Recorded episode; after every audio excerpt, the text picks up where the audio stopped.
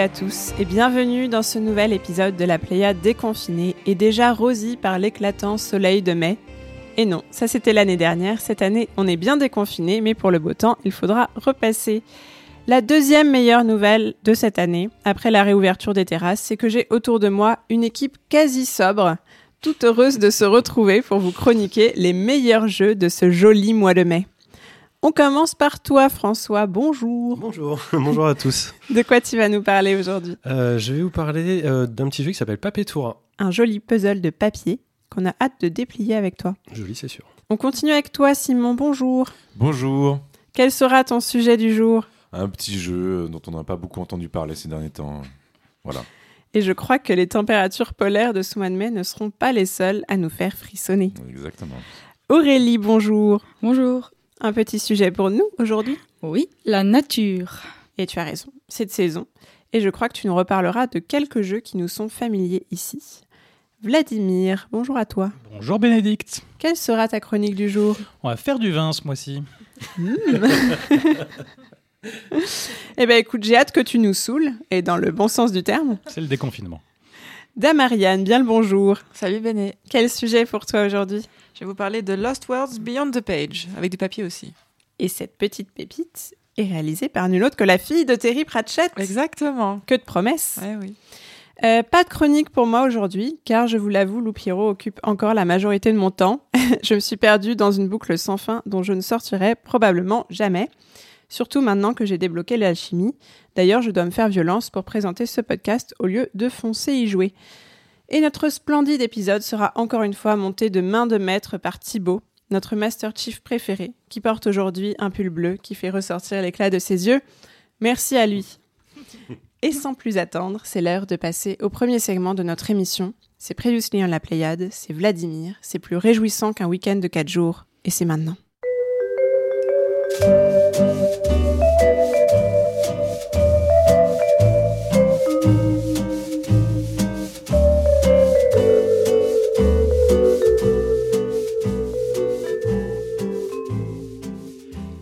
Et week-end de 5 jours même, puisque sur Discord, c'est Utokay qui nous dit Hello à tous, je voulais remercier la team de la Pléiade pour leur podcast qui emplissent mes oreilles depuis maintenant deux ans et qui m'ont permis de découvrir de nombreuses expériences vidéoludiques enrichissantes. Vous m'avez encouragé à participer à la création de mon premier jeu vidéo que je voulais partager ici. On sort aujourd'hui notre première vidéo de gameplay. Euh, et son jeu s'appelle Dark Times. Eh ben, merci beaucoup. Euh, c'est pas la vocation du podcast euh, que, de, que de faire naître des jeux vidéo, mais c'est une conséquence heureuse. euh, Ouais, ça nous fait super mais ouais, carrément. Très content. Sauf si tu mens pour faire ta com, et là c'est mal. mais on va te croire. En plus, le jeu, le jeu enfin, moi j'ai regardé le gameplay du coup, et ça a l'air- ça a l'air effectivement très chouette. Eh bien, et n'hésitez pas hein, à partager euh, vos créations sur, euh, sur le Discord. euh, on en parlera de toute façon. Euh, par ailleurs, coup, le- comment s'appelle le jeu du coup? Dark Times. Dark Times. Dark Times.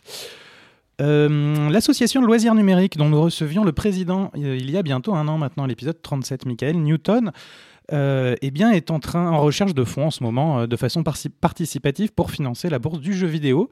Vous pouvez retrouver tout ça sur leur site et sur Hello Asso. N'hésitez pas à donner quelques piécettes, ça aidera de jeunes, de, de- jeunes futurs étudiants en jeux vidéo à pouvoir intégrer une école pour, des gens qui n'en ont pas les moyens et favoriser la diversité dans, dans, la production de jeux vidéo. Hum, À ce sujet, moi j'ai fait un petit live, euh, je sais pas si on l'a vraiment beaucoup communiqué, mais c'est vrai que j'ai fait un petit live pendant leur événement Twitch euh, qui servait justement à financer euh, la future promotion de cette bourse. Un live avec, euh, avec deux autres journalistes, un ex de, de Canal, Frédéric Moulin, et le rédacteur en chef de Canard PC. Eh ben, merci beaucoup euh, Vlad et François pour ces retours. Est-ce que tu as aussi des portages à nous signaler, Vlad? Pas grand chose ce mois-ci, si ce n'est la publication d'une version physique de Manifold Garden, qui revient souvent dans ce pulp décidément. Euh, donc, euh, une release physique pour euh, Nintendo Switch et pour PlayStation 5, ainsi que euh, Sabeo en double album vinyle, accompagné euh, d'un pop-up en- papier qui s'ouvre, de, fort belle qualité, et le tout en édition limitée, bien entendu. Ben, Merci beaucoup Vlad pour ce Previously on la Pléiade vivifiant et ses bonnes nouvelles. Et nous enchaînons tout de suite avec l'actualité du jeu vidéo et un tour des news.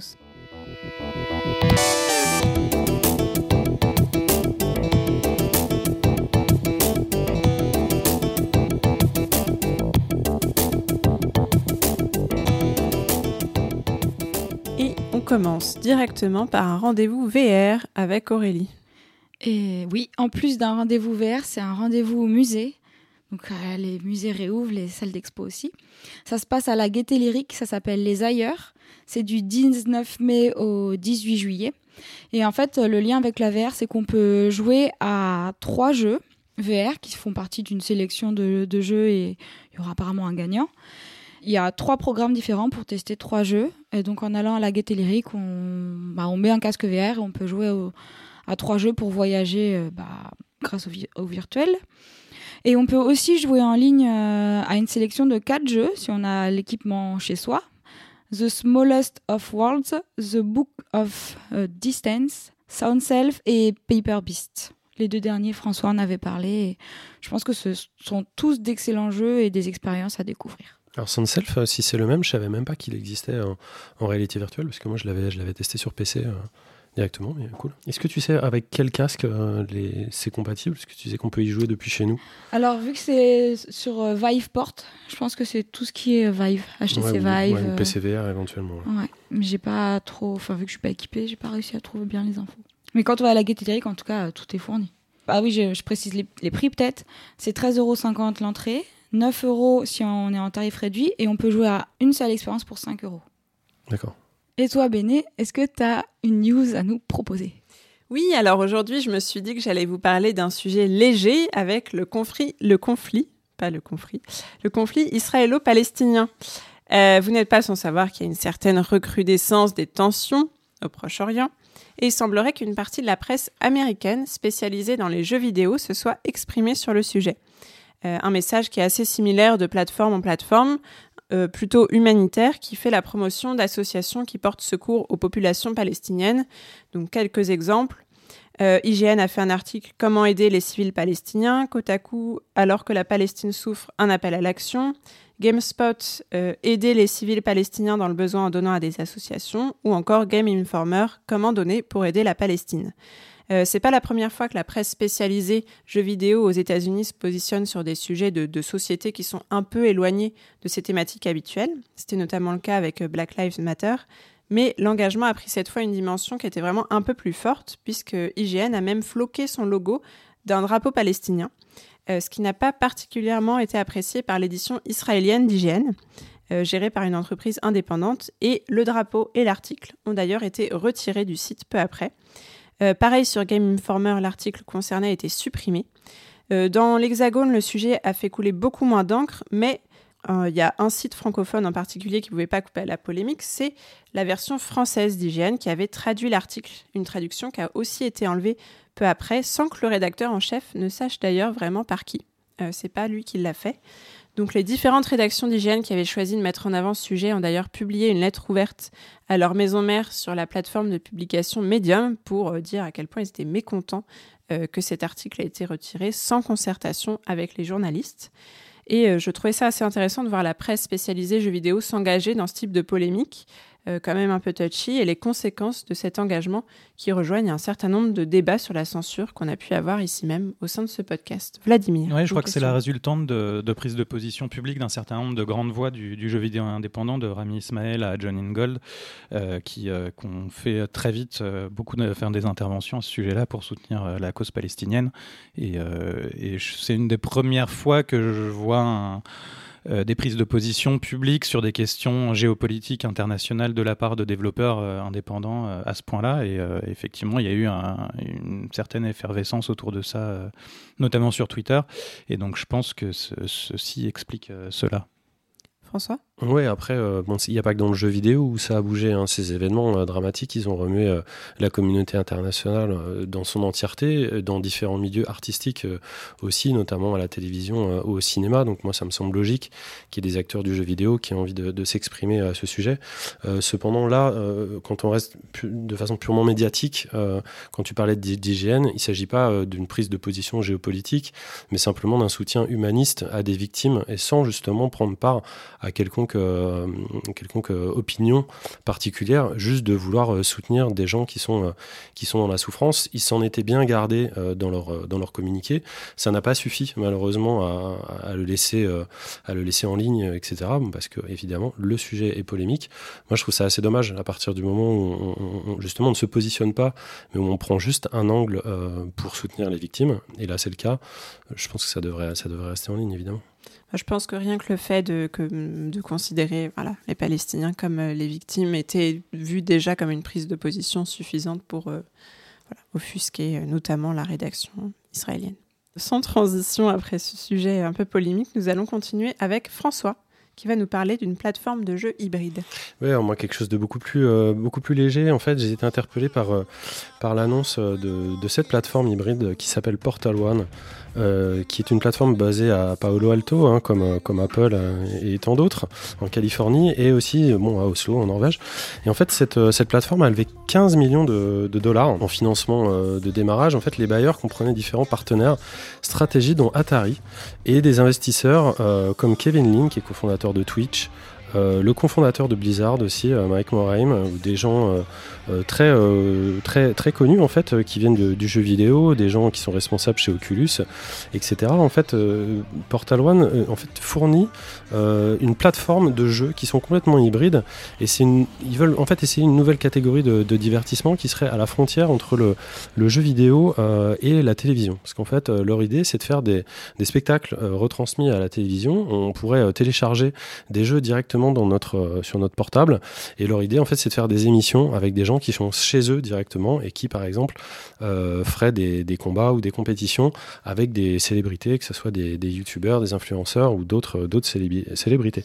Euh, ce qui est assez, euh, enfin moi ça m'a ça m'a tout de suite fait penser à, Hugo Délire. les plus vieux se rappelleront de cette espèce de d'ovni télévisuel qui est qui, qui est peu recommandable mais qui pourtant est resté dans les mémoires, qui était présenté à l'époque par par Karen Cheryl et qui voyait des téléspectateurs en fait interagir via leur téléphone sur une émission euh, vidéoludique euh, en direct. Là, évidemment, bon, ça serait beaucoup, beaucoup plus moderne. Euh, et je suis intrigué par cette chose. Je sais absolument pas ce que ça va donner. Mais a priori, ils ont ouvert leur version bêta en juin 2020 et ils prévoient de se lancer complètement aux États-Unis très prochainement. Donc, je, je, vous, je vous conseille, ou si vous avez de la curiosité, allez voir ça. On va mettre leur site et leur trailer sur notre site internet. Merci beaucoup, François. Et on va terminer ce tour des news par Vladimir. Absolument. Euh, quelques actualités de Paradox qui a tenu euh, le, week-end du 21 mai sa ParadoxCon et entre autres actualités et nouvelles euh, à propos de City Skyline, Empire of Sin ou autres jeux comme ça, il y a Bien entendu, la première extension de Crusader Kings 3, qui s'appellera donc Royal Court, et qui nous permettra de, de, de, de, nous occuper aussi de toute notre petite cour et de nos petits vassaux qui nous grouillent autour, ainsi que de faire venir de grands artistes, faire de beaux tableaux de nous-mêmes pour qu'on reste plus, plus loin dans l'histoire. Euh, et qui a surtout annoncé euh, l'apparition de Victoria 3, donc la suite de Victoria 2 qui datait de 2010, un autre grand jeu, euh, un autre jeu de grande stratégie de Paradox qui dans le grand Paradox Universe s'insère entre Europea Universalis et Iron, Earth of Iron puisque ça se passe de 1836 à 1936. donc dans, l'Europe au moment de l'époque victorienne. Euh, comme son nom l'indique, et un jeu qui était attendu de, par, les, par les fans depuis bien longtemps. Et, euh, j'ai hâte de pouvoir voir euh, ce qui va se passer maintenant avec, avec cette, cette occurrence. Oui, François Non, une question très, très bête, mais j'ai noté que Victoria 3 était dénommé maintenant avec un chiffre arabe, alors que les deux premiers étaient en chiffre romain. Est-ce que tu sais pourquoi? Non. Bah, voilà. fin, de, la question. Chers auditeurs, si vous avez la réponse, manifestez-vous. Je n'ai pas, compris pourquoi. Effectivement, pas trop penché là-dessus. Non. Je me suis demandé s'il y avait une raison, a priori sur la période historique, euh, pas Non, surtout que c'est vrai que tous les, les, les, quatre autres jeux euh, ont tous, sont tous en chiffres romains. Donc, euh, enfin, je veux dire Crusader Kings, Earth of Iron et Repas Universalis. Donc je ne sais pas. J'espère que ça sera le, retour sur Twitch. Peut-être, j'espère aussi. J'espère aussi, on verra. Eh ben, merci beaucoup Vlad et voilà qui promet effectivement de nombreuses nuits sans sommeil pour toi et pour Thibaut. Euh, merci tout le monde d'ailleurs pour ces news et on va enchaîner avec notre rendez-vous mensuel consacré aux pixels d'antan et d'aujourd'hui. C'est présenté par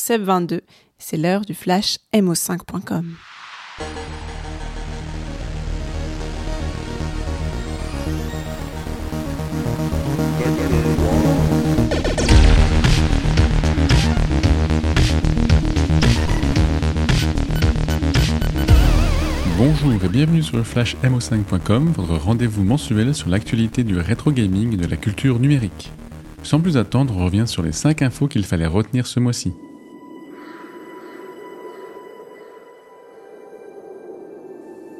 Commençons par une bonne nouvelle. Si c'est par décret en date du 31 décembre 2020 qu'Eric Chahi a été élevé au rang de chevalier de l'Ordre national du mérite par le ministre de la Culture, c'est ce mois-ci que le créateur de Heart of Darkness a reçu l'insigne à la Gaîté Lyrique.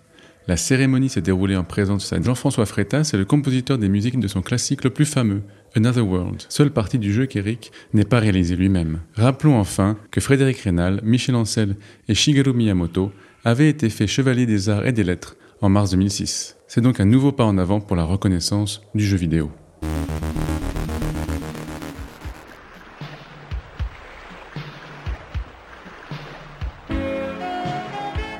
Fêtons les 20 ans d'un groupe de sites internet à l'envergure patrimoniale. À l'occasion des 20 ans du site l'encore.net, dédié à ce studio français qui a sorti entre autres Vroom en 1991, Yvan Doyeux est allé à la rencontre de son créateur Frédéric Letellier, aussi à l'origine de l'indispensable Abandonware Magazine et d'autres sites affiliés. Également interviewé dans le tout premier numéro de Pix Love, Frédéric explique ainsi dans un long entretien en 7 parties, publié par notre confrère de Rome Game, comment l'aventure a débuté par un site de fans consacré au manoir de Mortevielle et à Mopiti Island, couplé à son envie de créer un portail dédié à l'abandonware avec d'autres passionnés. Or, quand le studio L'Encore fera faillite fin 2001, son gérant Daniel Macré décidera de mettre en abandonware sa production, et quel meilleur site que celui de l'encore.net pour les héberger? C'est ainsi que commença une longue quête qui dure toujours.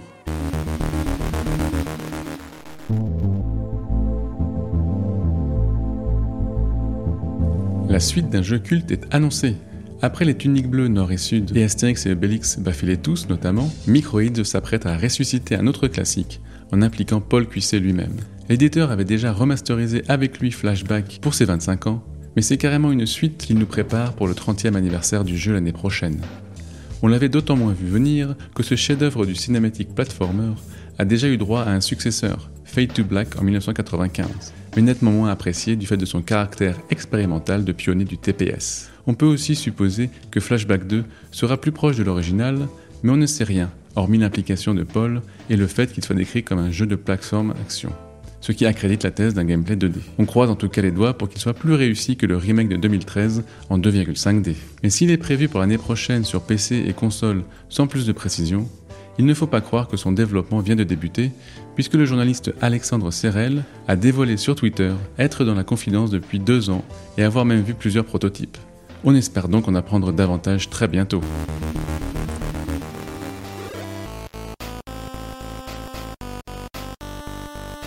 On continue avec un homebrew Game Boy qui a droit à une édition physique. L'année dernière, Spaceboat Interactive se faisait remarquer avec le RPG Dragonborn sur Game Boy, qui avait fait l'objet d'une édition physique et que l'on avait croisé de nouveau sur Steam en février. Le studio semblait vouloir se lancer dans la publication de jeux d'autres développeurs, il se contente cette fois du statut un peu vague de producteur, puisqu'il fait équipe avec Incubate Games, la nouvelle filiale de la société québécoise Retro Modding, créée pour concrétiser l'inédit Infinity sur la portable. C'est donc cette dernière qui va publier Genesis, un shoot'em up vertical conçu avec l'aide du kit GBDK par l'allemand Andreas Winhard, connu sous le pseudonyme 7FH. Prévu pour septembre, il est en précommande jusqu'au 7 juin sur le site d'Incubate au tarif de 45 dollars hors frais de port.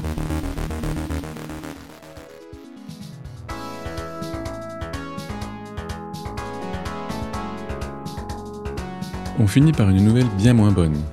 La série noire continue. Après l'association RGC, le Musée Replay ou encore Level Up, c'est au tour de l'association Coin Up Legacy de perdre leur local de Vitry-sur-Seine à cause de la pandémie. Leurs bandes d'arcade ont pu être mises à l'abri dans un lieu de stockage temporaire, mais cela ne permet pas de maintenir les activités de l'association et la collection reste donc menacée. Cependant, plutôt que de simplement quémander notre aide, CoinUp Legacy préfère transformer cette menace en opportunité de rebondir grâce à trois projets qu'elle nous propose de concrétiser via l'acquisition d'un nouveau local. Une campagne a ainsi été lancée sur KissKissBankBank qui est ouverte jusqu'au 10 juin. Vous pourrez obtenir la version numérique du livre à partir de 20 euros, mais un don d'au moins 45 euros vous permettra de le réserver en édition physique et accéder aux 5 épisodes de la troisième saison de CoinUp Legacy. Voilà, c'est tout pour aujourd'hui. Retrouvez ces infos sur le Mac de mo5.com. Merci à la Pléiade. Rendez-vous le mois prochain et prenez soin de vos machines.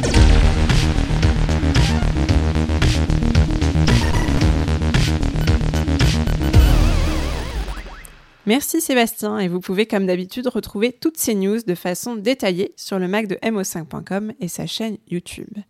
Et on enchaîne avec nos chroniques, à commencer par la tienne François. Tu vas nous parler du digne successeur de ton chouchou Machinarium avec le très joli Papetoura.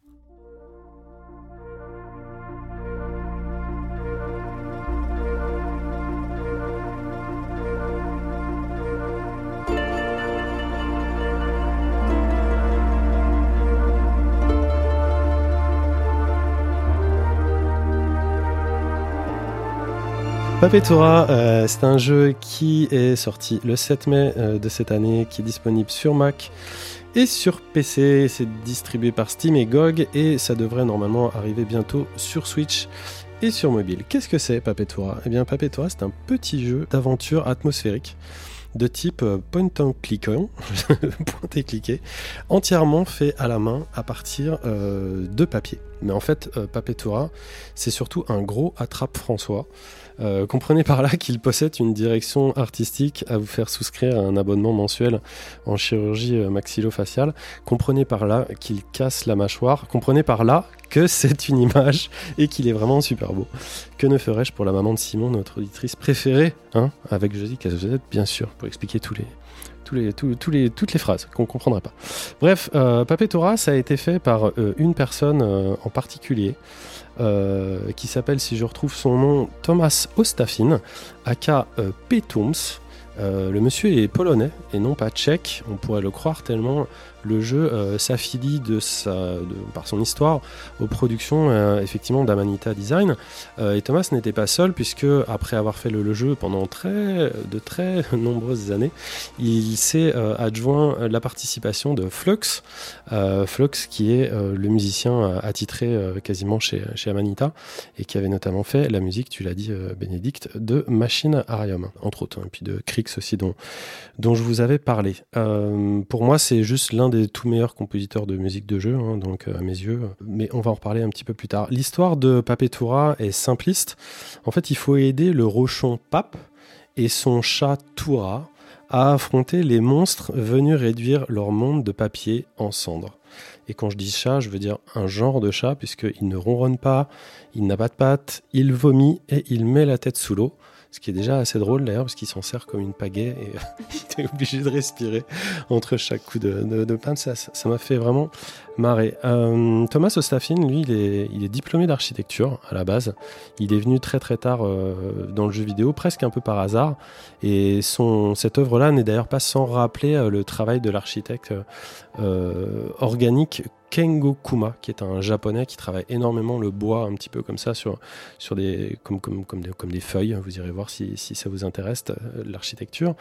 Là, comme je vous ai dit, bah voilà, tous les décors ont été faits, ont été faits en papier. C'est vraiment ce que le marketing euh, nous ressasse sur toutes les phrases du projet et aussi les magnifiques vidéoblogs que l'auteur a mis à disposition pour nous expliquer le processus de création. C'est pas que des sculptures en papier qui sont absolument magnifiques c'est aussi un, rétro-éclairage qui vient magnifier tout ça à partir de LED. Euh, bon, il y a un petit peu de colle, il y a quelques fils aussi, mais c'est vrai que bon, des, jeux en papier, on, en a vu déjà euh, un paquet, mais qui avait ce look-là euh, avec la lumière, c'est un petit peu ce qui change, ce qui change tout. Donc tous les niveaux. Et tous les personnages ont été construits directement euh, selon euh, les idées du créateur à partir de vrais modèles de, petits cartons.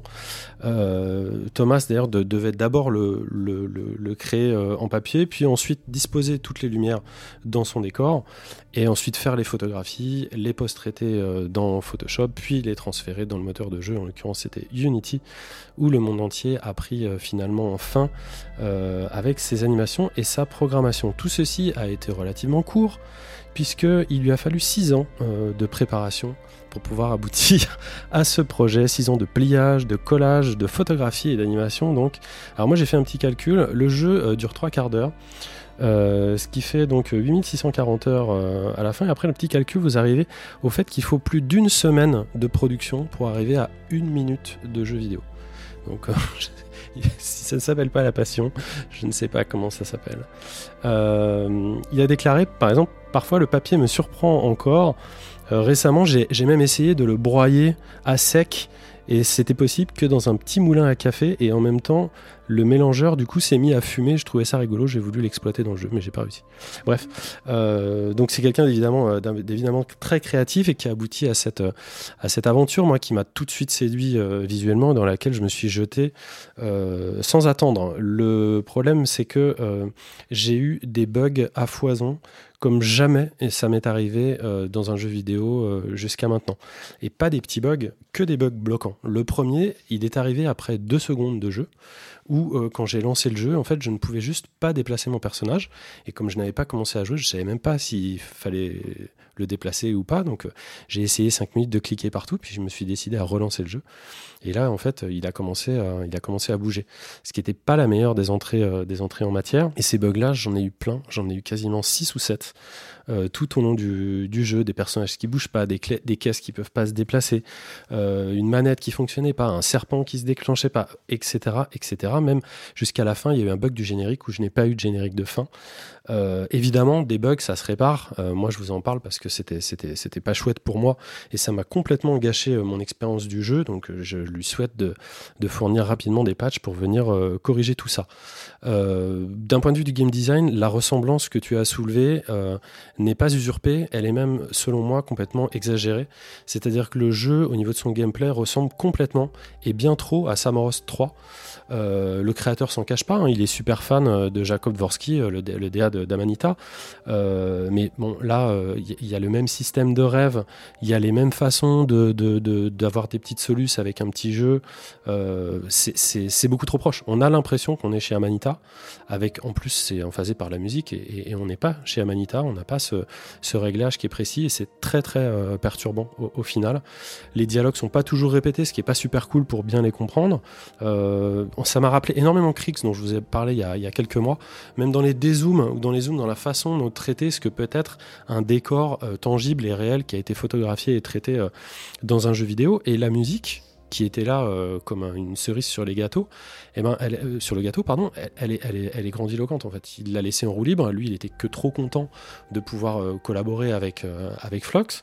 Et le résultat, c'est qu'en fait, il y a très peu de direction musicale et que franchement, par rapport au jeu, ça, manque complètement d'humilité. On est, dans des cavernes, dans, des émotions qui sont toutes petites, toutes fines, toutes, toutes sensibles avec ces, ces bouts de papier, et on a une musique très grandiloquente euh, de Flox euh, qui, donne l'impression d'avoir mis la main sur un, nouveau plugin à la mode pour faire des, des instrus euh, symphoniques et qui en, abuse. Moi, j'étais vraiment déçu de ce côté-là. Les persos sont lents, donc vraiment, faut, faut, avoir le temps. Et le jeu est, comme je vous l'ai dit, est, très court, mais il n'est pas très court. Il est trop court, c'est-à-dire que même quand il fonctionne, on a l'impression qu'il y a trois niveaux et puis vous rentrez chez vous. Alors, certes, ça coûte que, ça coûte que 10 euros. Et il y a des bonnes idées comme, comme ce chat, euh, je, vous dis qu'il doit, doit reprendre son, son souffle, euh, par exemple. Et puis, euh, et puis cette DA qui, qui, ne peut que mettre tout le monde d'accord à, tel point, c'est magnifique. Mais franchement, c'est pas ce qui fait, pas ce qui fait un jeu. Faire une bonne DA, ça fait pas un bon jeu vidéo. Moi, j'espère que vous aurez plus de chances que moi, déjà que vous pourrez vivre le jeu sans les frustrations que j'ai eues, tué, qui l'ont tué dans l'œuf et, et qui n'en ont fait au final qu'une petite boule de papier mâché. Oui, Ariane. Alors, quand tu as joué le jeu, euh, juste pour que tu, me, que tu me répètes, tu t'es senti, tu as aimé la DA, tu te sentais bien dans cet univers? Est-ce que c'est quelque chose qui t'a euh, visuellement plu? Ah oui, non, la, la, DA, la, elle est sublime, mais comme je te dis, elle est, elle est, elle est déjà gâchée par tes sensations manette en main, parce que tout est, est quand même assez, assez lourd, pas forcément hyper bien, euh, hyper bien animé. Les puzzles sont, sont assez, euh, soit trop durs, soit trop simples. Et puis il y a surtout cette musique qui vient badigeonner le tout et qui m'a presque gâché l'expérience. Parce que tu vois, là, je regarde donc les visuels et j'ai tout à fait l'opposé en fait. Ça me dégoûte quand je vois les visuels parce que ça me rappelle ma phobie en fait des chenilles. Et j'ai l'impression quand je regarde le jeu d'être dans Microcosmos, dans un cocon d'insectes avec, tu sais, quand tu vois avec un microscope les puces, euh, enfin, vois, avec tous les petits poils et machin. Et là, j'ai l'impression d'être euh, chez des chenilles. Et en fait, je voyais tout à l'heure des lampadaires qui s'enroulaient et ça m'a fait frissonner dans le dos. Je crois que je pourrais pas y jouer. Non, il y a quelque chose que je comprends pas. C'est, il avait été question à un moment que euh, Amanita s'ouvre un petit peu plus à des développeurs. Et je comprends pas pourquoi ce jeu n'a pas été édité par eux, soit au sein d'une collection, soit à tarif euh, encore plus réduit, euh, parce que là, euh, là, on est, on il y a une filiation qui est juste, qui est juste évidente et, et voilà. Mais, mais, mais, mais le jeu est très beau. Le jeu est très beau. Oui. voilà. Oui, oui, très beau. Moi, j'adore que, que Ariane, qui euh, chronique des jeux où des chèvres sont sacrifiées à Satan, trouve un petit jeu en papier mignon, terrifiant, Ah parce oui. que ça lui rappelle des chenilles. C'est quand même Ah oui, magnifique. ça, me, ça me donne des frissons quand je vois les Bah, images. peut-être vous pourrez l'essayer quand il sortira sur Twitch ou, ou sur tablette. hein. Il, sera, il sera certainement patché euh, d'ici là quand même. Sur Twitch? Sur euh, Switch, pardon. Bah, merci beaucoup en tout cas, euh, François, pour, pour ta chronique. Et est-ce que tu auras un point VR pour nous aujourd'hui? Dis-nous tout. Alors, écoute, euh, au niveau du point VR, bon, euh, certes, il y, a- des nouveaux casques qui ont été, qui ont été annoncés euh, ce mois-ci. Ceux qui s'intéressent à la réalité virtuelle l'ont probablement vu. Euh, il y avait un projet de Google aussi qui m'intéressait beaucoup, qui ont commencé à faire des télés euh, 3D sans lunettes qui permettent de faire des visioconférences beaucoup plus précisément qu'avec une télé. Mais au bout d'un moment, je suis arrivé sur euh, le simulateur qui permet, enfin un contrôleur haptique qui permet de caresser, caresser, pardon, caresser, caresser des chats en VR grâce à une petite brosse mécanique qui respecte l'orientation des poils. Et là, je me suis dit, ce mois-ci, c'est peut-être pas la peine de faire des points VR. Il y a déjà c'est- suffisamment à dire. Bon, écoute, ce, ce genre de choses ne Je t'a pas donne- toujours arrêté, Je te mais donnerai le lien. Je te donnerai le lien. Ça arrive au meilleur. Ça a l'air de- génial. D'avoir certaines pannes tous les mois. Bah, je pense que c'est le, le seul point VR qui été important pour Ariane, ça aurait été celui-là. Mais bon, euh, enchaînons. Simon, après ton retour sur Half-Life, tu t'attaques au dernier né d'une autre grosse licence horrifique, avec Resident Evil Village, ou Resident Village, comme quelqu'un l'a si bien nommé sur notre doc partagé. Ou Resident Evil 8, ça marche aussi.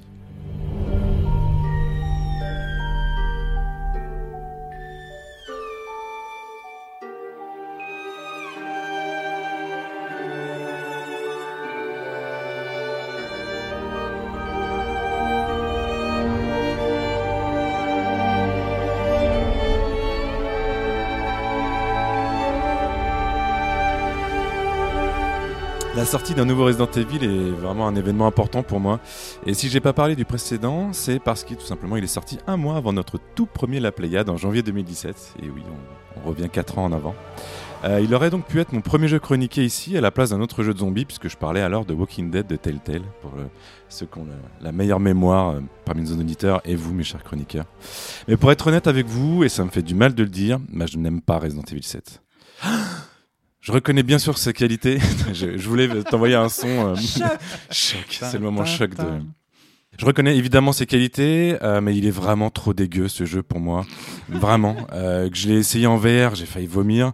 Je l'ai euh, refait sur écran. euh, L'épisode a toujours été une souffrance à jouer pour la nausée constante qu'il me procure, mais c'est c'est vraiment physique. Mention spéciale au moment, je vous donne un petit exemple, où on doit introduire son bras jusqu'au coude dans un corps décapité en passant par le cou. Tout ça pour récupérer une clé. Enfin, là bref. Je l'ai quand même terminé non sans mal pour voir la fin, puisque l'épisode 8, sorti ce mois, est une suite directe du 7. Ça paraît logique, mais souvent, d'un Resident Evil à l'autre, on n'a pas forcément un lien direct euh, d'histoire. Là, on incarne le même héros, Ethan, qui cherchait sa copine dans le premier épisode et qui là va partir à la recherche de sa fille, nouvellement née et évidemment enlevée au début du jeu. Le héros et sa fille, donc, et sa famille, sont euh, le seul réel point commun qu'on a entre les deux opus, puisque ici on est plongé dans une Europe de l'Est médiévale, gothique, absolument fantasmée, proche euh, dans, le dessin, dans le design général du euh, Dracula de Coppola, pour ceux qui, qui aiment, comme moi, ce film. Tu parles de l'Europe de l'Est, mais c'est même la Roumanie. On ne sait pas, on ne sait Bah, euh, c'est les Carpates. hein. On ne sait pas. Et quel bonheur que la nouvelle ère de jeu soit inspirée des, des légendes slaves, car ça m'a permis vraiment de rentrer dans l'aventure avec beaucoup plus de sérénité que le précédent, euh, qui était dans l'enfer du Bayou, euh, dans le sud des États-Unis. Euh, qui était vraiment, j'insiste encore une fois sur ce Resident Evil 7, beaucoup trop réaliste. Et voilà. Pour appuyer le côté fable de ce Resident Evil Village, le jeu s'ouvre sur un conte narré par la femme du héros. C'est la, musique que vous avez entendue en introduction et qui met en scène une histoire comme ça euh, par un magnifique petit film qui pourrait être réalisé par Tim Burton. Et le message, quand on démarre avec euh, comme ça une fable, pour moi il est clair, c'est qu'on va vivre une aventure euh, dans ce Resident Evil beaucoup plus proche du rêve que de la réalité, comme c'était dans l'épisode précédent. Bon, une fois le jeu euh, en lancé, hein, on n'est évidemment pas dans la version Adibou de, de Resident Evil. Vu comment on se fait euh, malmener par une meute de loups-garous dès les quelques premières minutes, c'est un enfer. J'ai eu un stress mais euh, extrêmement violent euh, assez rapidement. Et pour aller euh, dans le sens vraiment de l'horreur dans, cette, euh, euh, dans cet épisode, horreur qui est vraiment l'ADN de la série depuis le premier épisode il y a 25 ans, le jeu brise même un nouveau tabou en liant le fameux virus qu'on a depuis le premier épisode avec un nouveau-né. Ce qui entraînera des scènes complètement crades à base de bébés zombies. Enfin, je vous, je vous laisse découvrir le jeu si vous euh, avez envie d'y jouer, évidemment. Mais encore une fois, même ce bébé zombie, euh, zombie ce bébé zombie, avec le recul que j'avais, euh, me permet vraiment de, m'a pas écœuré, m'a donné même un peu de- des sourires euh, de, de temps en temps. Bref, le jeu a deux points forts qui m'ont totalement charmé. La première, c'est l'ambiance. Euh, c'est euh, superbe, ça renvoie à, de- à toutes les légendes dont je parlais tout à l'heure. Le soin apporté aux environnements est fou. On se re- Comme dans Last of Us 2, dont on parlait maintenant il y a, il y a un an, chaque maison, euh, salle de manoir, château raconte vraiment une histoire. Et j'ai même retrouvé énormément de sensations de Dark Souls euh, dans ces bâtisses enchevêtrées, sur des toits aux allures gothiques. On est dans une, dans un, enfin voilà, je, Mm. je suis dans un chausson. Euh, je sais que Vlad par exemple détesterait parce qu'il Voilà. n'aime pas le gothique, mais c'est ton choix. L'autre trait de génie euh, du T'as jeu réside. T'as pas un petit côté Uncharted aussi? Moi, je trouvais dans les détails et tout à l'intérieur, hein, c'était vraiment, vraiment très, très propre, quoi. Dans le côté un peu next-gen, ouais, Ouais. du- de la construction des, des décors, je suis d'accord avec toi. L'autre trait de génie, pour moi, réside dans l'écriture des personnages. Euh, les ennemis qui vont nous en faire baver tout au long du jeu sont tous extrêmement originaux et attachants dans leur folie. Euh, ça, c'est aussi un point qu'on avait avec le 7, hein, la folie. Mais là, on est dans du, dans- encore une fois dans d'affable. Et les dialogues avec le héros sont d'une violence et d'une cruauté incroyable, mais qui donnent... Moi, ça me, ça me donne la banane, tellement on est dans, une- dans un côté série B complètement assumé tout le long du jeu. Et de manière générale, c'est vraiment un plaisir dans cette aventure qui, euh, qui ose changer de rythme hyper souvent en enchaînant euh, vraiment les moments mémorables. Enfin, à chaque fois, c'est assez découpé comme, euh, comme, comme jeu et chaque tranche d'histoire va, va être mémorable pour ce qui me concerne. Côté système de jeu, les créatures ont digéré les 25 dernières années hein, pour, proposer un équilibre quasi parfait entre l'horreur, l'action et l'exploration. L'exploration est vraiment importante. Euh, c'est pas, c'est pas forcément le cas dans tous les Resident Evil, mais là c'est le cas.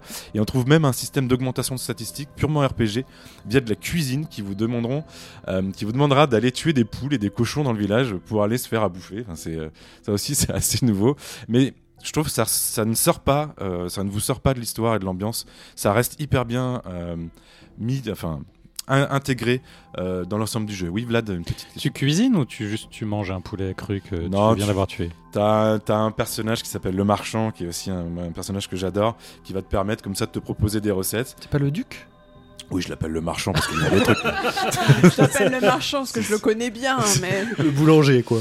Et il va te dire, bah ramène-moi de la viande et je vais te faire à bouffer. Et en Ah. fait, ça va t'augmenter par exemple ta vie, ça va t'augmenter ta défense, euh, ce genre de choses qui est très très RPG et qui est assez, assez unique. Enfin, pour la série en tout cas. C'est à l'époque où Monster Hunter World est, sorti. T'as failli me faire acheter le jeu sur la cuisine et puis c'est raté. Bref, je prends un pied fou avec cet, épi- cet épisode qui encourage de le recommencer. hein. C'est encore un lien avec Dark Souls, euh, qui offre toujours plus de profondeur à chaque partie. On va pas le faire une seule fois ce jeu, on va le faire plusieurs fois et à chaque fois on, découvre- on va découvrir des nouvelles choses. Euh, RE8 pour moi il se classe euh, dans mon petit cœur de fan de la série juste à côté du remake du 1. Ça dort tout en haut hein, du, du Panthéon. Et avec cet épisode, Cap- Capcom prouve qu'en plus il est capable de transposer son, histoire de virus dans des mythologies euh, extrêmement diverses et qui me fait rêver des possibilités pour le prochain. Alors là, vous allez voir, je vais part un peu loin, mais j'adorerais par exemple d'avoir Resident Evil dans la mythologie grecque ou euh, Resident Evil à Pompéi. Je me suis imaginé ça en me disant, bah, on imagine des scientifiques fous qui de nos jours euh, injectent un virus, un virus, un virus dans les cadavres pour recréer Pompéi avec les zombies qui tentent de conquérir le monde. Enfin, voilà, je me suis imaginé plein de trucs. Je suis sûr qu'ils vont s'amuser euh, tellement ils ont réussi comme ça à créer un jeu extrêmement différent des, des, précédents, mais qui, un petit peu à la mode Assassin's Creed, arrive à calquer. Encore une fois, ils se sont mis dans la mythologie des Slaves, ils ont euh, inventé tout un délire. Évidemment, à la fin, on, re- on retrouve un petit peu euh, ce que, le, pour ceux qui connaissent, hein. mais euh, ça, permet vraiment de se sortir et de, un petit peu la tête de, de, ce qu'on pouvait avoir dans des très mauvais épisodes comme le 5 ou le 6, par exemple, qui étaient un peu trop terre à terre. Oui, euh, Oui, euh, juste pour préciser, ça, ça- te rappelle Dracula ou il y a des trucs de Bram Stoker dans le jeu? Il y a des vampires, il y a. je ne voulais pas spoiler pour. euh, J'ai déjà Ah. spoilé le bébé zombie, c'est déjà beaucoup. Zombie. Euh, zombie.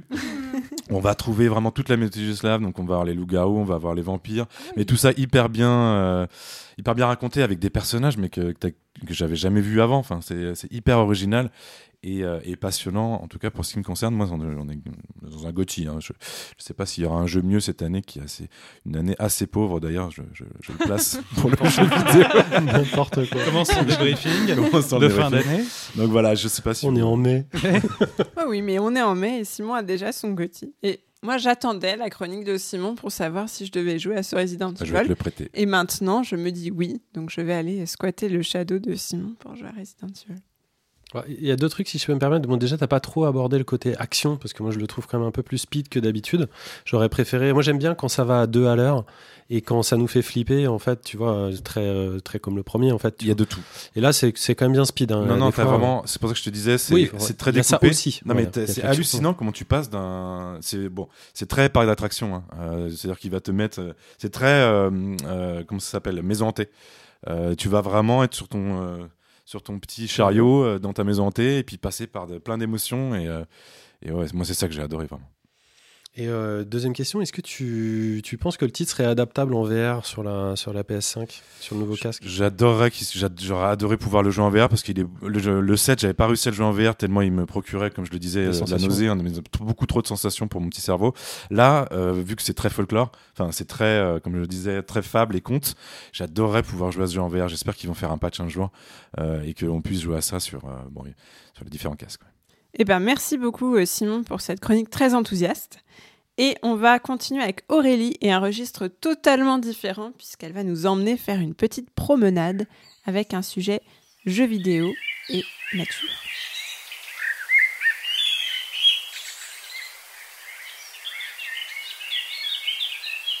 Donc, ça sera pas vraiment un sujet habituel comme on fait d'habitude.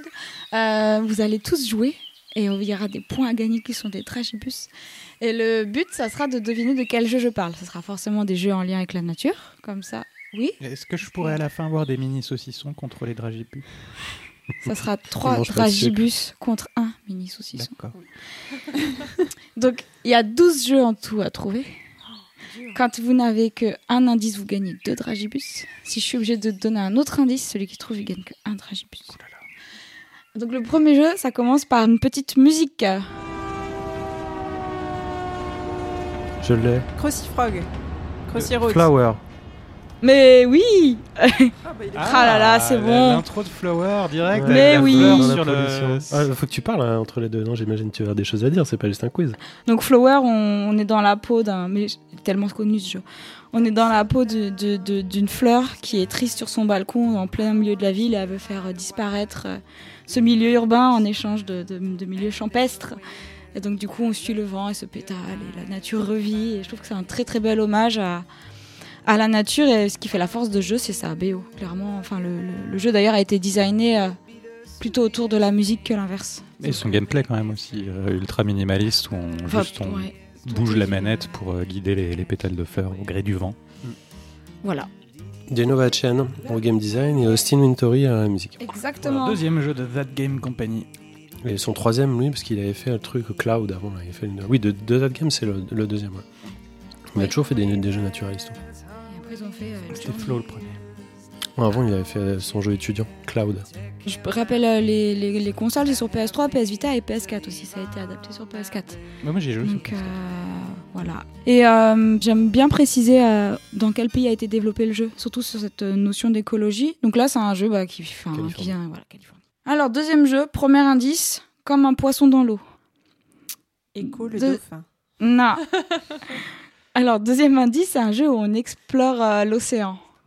Subnautica Non, Bah Beyond Blue du coup. non. Ah là là.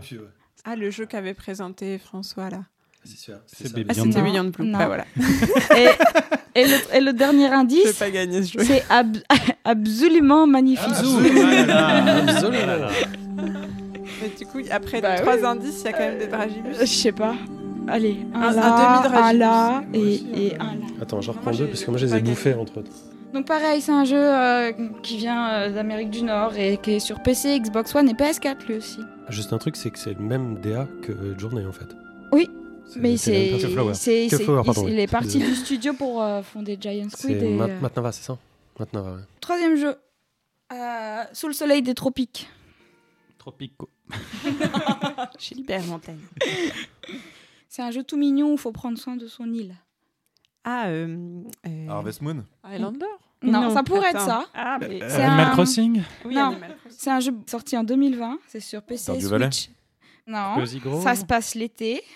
T'avais un autre truc de deal, non Peut-être que personne Ah l'a testé aussi. hein. C'est Summer in Mara, Ah, du ouais. studio euh, Shibig. C'est un studio espagnol. C'est quoi le... Il y a un côté écolo dans le jeu? Bah, c'est que tu es sur une petite île et puis tu dois prendre soin de ton île et il y a vraiment le côté euh, bah, comme Animal Crossing, c'est tu, tu plantes tes trucs, tu fais gaffe. Un jeu de Ensuite, transition. allez, quatrième, euh, comme un poisson dans l'eau bis. Beyond Euh, Blue. École de fin. Beyond Blue, oui. Ah, ah. Ça, ça me fait trois dragibus en tout. C'est Ah, un ça, mini saucisson. Ensuite, je vais très mal le prononcer mon, mon indice de l'autre jeu. Kishima Inichuna. Ça vaut deux dragibus quand même. Ça Euh, c'est un- le jeu, de- c'est l'histoire d'une petite fille et de son renard euh, qui vont sauver leur village. Ça se passe au pôle Nord, dans le froid. Ils sont reliés par des esprits. Ils ne seront jamais seuls. Lost Ember. Seasons Non. Spirit of the North. Non. Les développeurs, c'est Upper One Games. Et c'est euh, développé euh, en Alaska.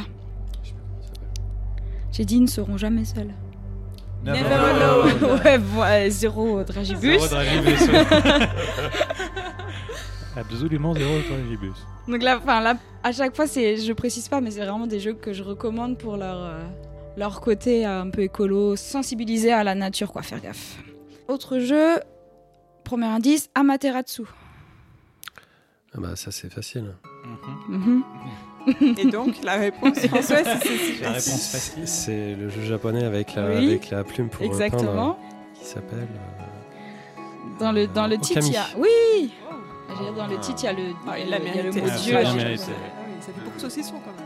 Donc Okami, pareil, c'est sorti en 2006, mais ça a été réadapté sur... C'est sorti sur PS2.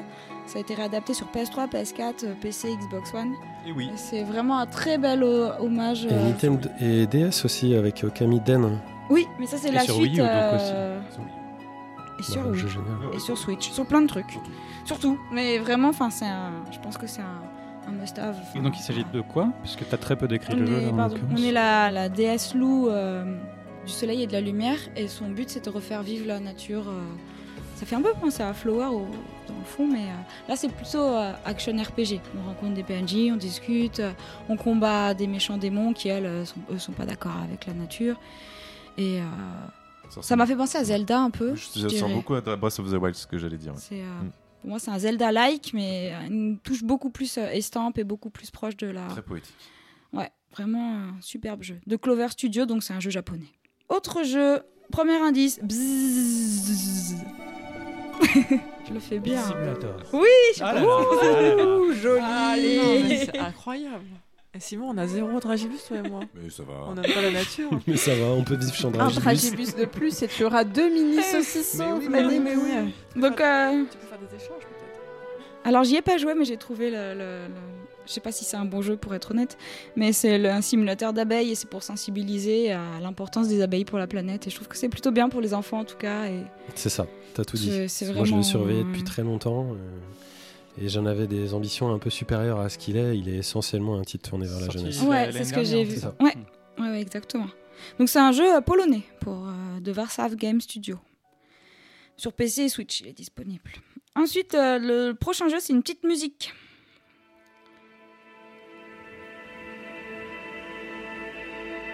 Je connais.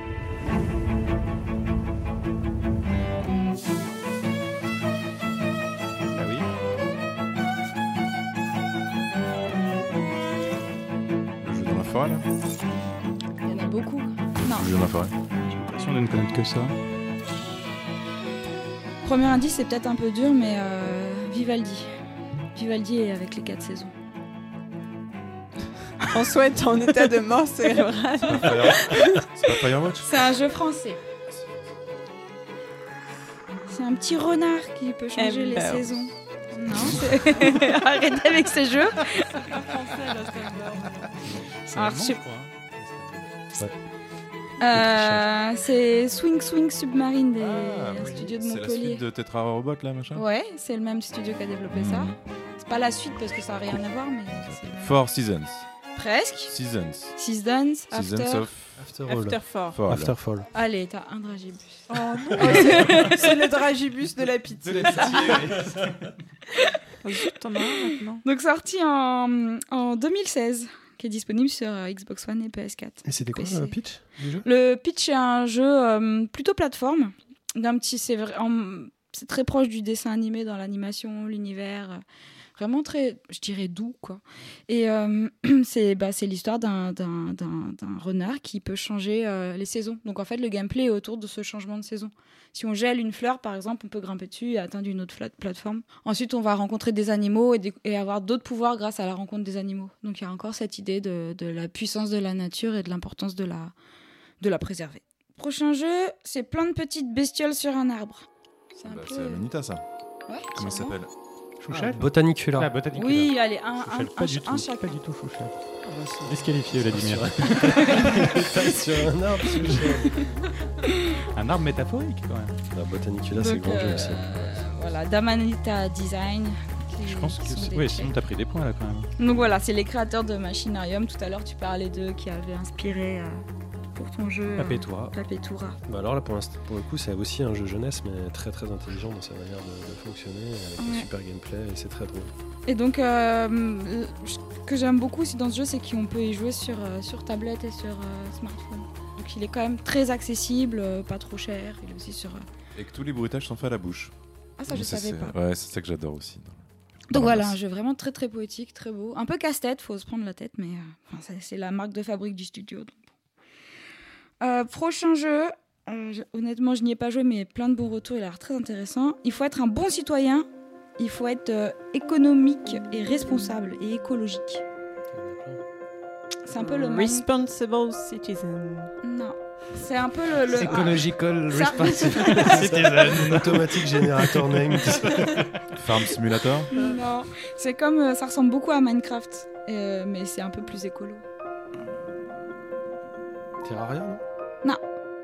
C'est de Strange Loop Games.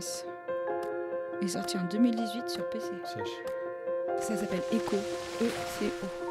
Le concept est intéressant, c'est Minecraft, on, est avec sa pioche, on mine, on récupère des éléments et tout. Le but c'est de développer son, pareil, euh, son environnement.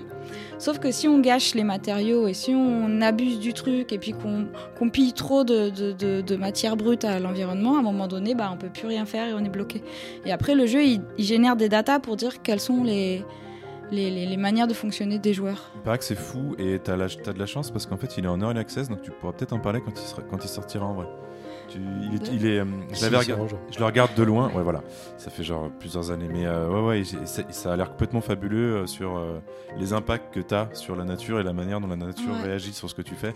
Et euh, ça à l'échelle de plusieurs joueurs, il paraît que c'est fou. ouais. Je le regarde depuis longtemps ce jeu en fait. Ouais. Donc Mais t'as pas eu de c'est- J'ai- Non, Oh, allez là je triche. Là. On les donne, les allez, dragibus. Oh. Quand ça t'aura un saucisson. Bah, pas à moi. Oh, mince. Non, je ne l'ai pas mérité. Il reste deux jeux pour euh, peut-être Ah. quatre dragibus. Alors ce jeu, je- je- quand j'y ai joué, euh, il m'a fait de la peine parce que j'ai démembré un mouton et j'ai pas pu le reconstituer. God Simulator. Non, c'est développé par Ubisoft. Euh, c'est vraiment euh, tout choubi comme vous dites. Dans quoi Qu'est-ce qui est choubi? On démembre des. des- Non. Alors c'est très anecdotique En l'histoire du mouton. C'est dans un univers euh, très coloré, développé par Ubisoft. Euh, il me semble que j'avais joué avec euh, un casque écologie, VR. Je me suis pas sûre de cette bêtise. François, c'est l'Indicate, là. C'est pas jeu avec les moutons, elles sont bergers, d'un truc tout jaune. Je joue un petit robot, ça me fait un peu penser à Jack et le haricot magique. Ah ouais, euh, Grow Up. Presque. C'est la maison qui pousse. euh,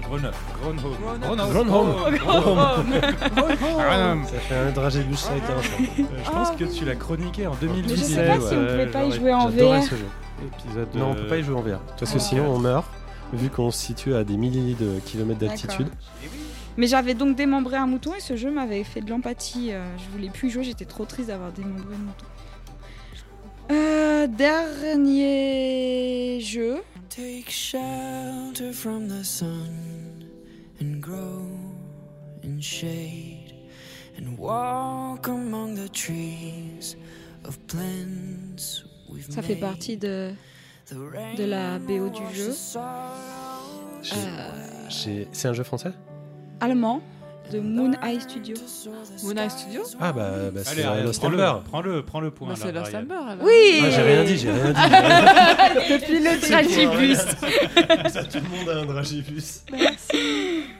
Encore une fois, c'est un jeu que je trouve vraiment très poétique, euh, qui, qui est vraiment un bel hommage à la nature de manière très simple, sans, sans trop en dire, juste en, en faisant vivre euh, bah, le, le- le- en faisant vivre le truc, quoi. Ce qui est rigolo, c'est que c'était un peu comme euh, Everything, c'est-à-dire qu'on pouvait euh, prendre possession de plein d'animaux oui. Ouais. euh, en les touchant, je crois, simplement. Et puis après, c'était de l'explo. On a fait une interview à l'Indiecade il y a deux ans du créateur.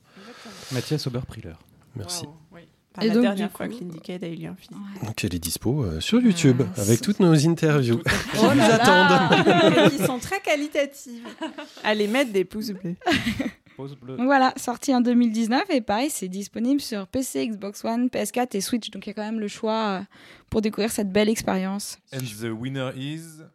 Bah, c'est Ah bah, François, je crois, c'est non là, C'est François avec 7 dragébus. Ouais, ouais, Ah. Sachant qu'il en a mangé. hein, Non, non, non, j'en ai, j'en ai- j'en ai appris. Incroyable. Euh, non, moi, ce que je voulais juste vous dire, je sais pas si vous. Moi, je peux te dire que je suis la perdante. hein, J'ai aucune honte. Je n'ai joué à aucun de ces jeux. Voilà. Bon, on m'a aidé. hein. Tu n'aimes pas la nature, euh, Bénédicte Non, moi je préfère tuer des gens. Voilà. Vous avez des jeux comme ça qui vous reviennent en mémoire que sur la pollution ou des trucs qui vous ont. Ariane, elle avait joué à Sprout. Oui, Vous vous rappelez de Sprout Le jeu, jeu de la NASA?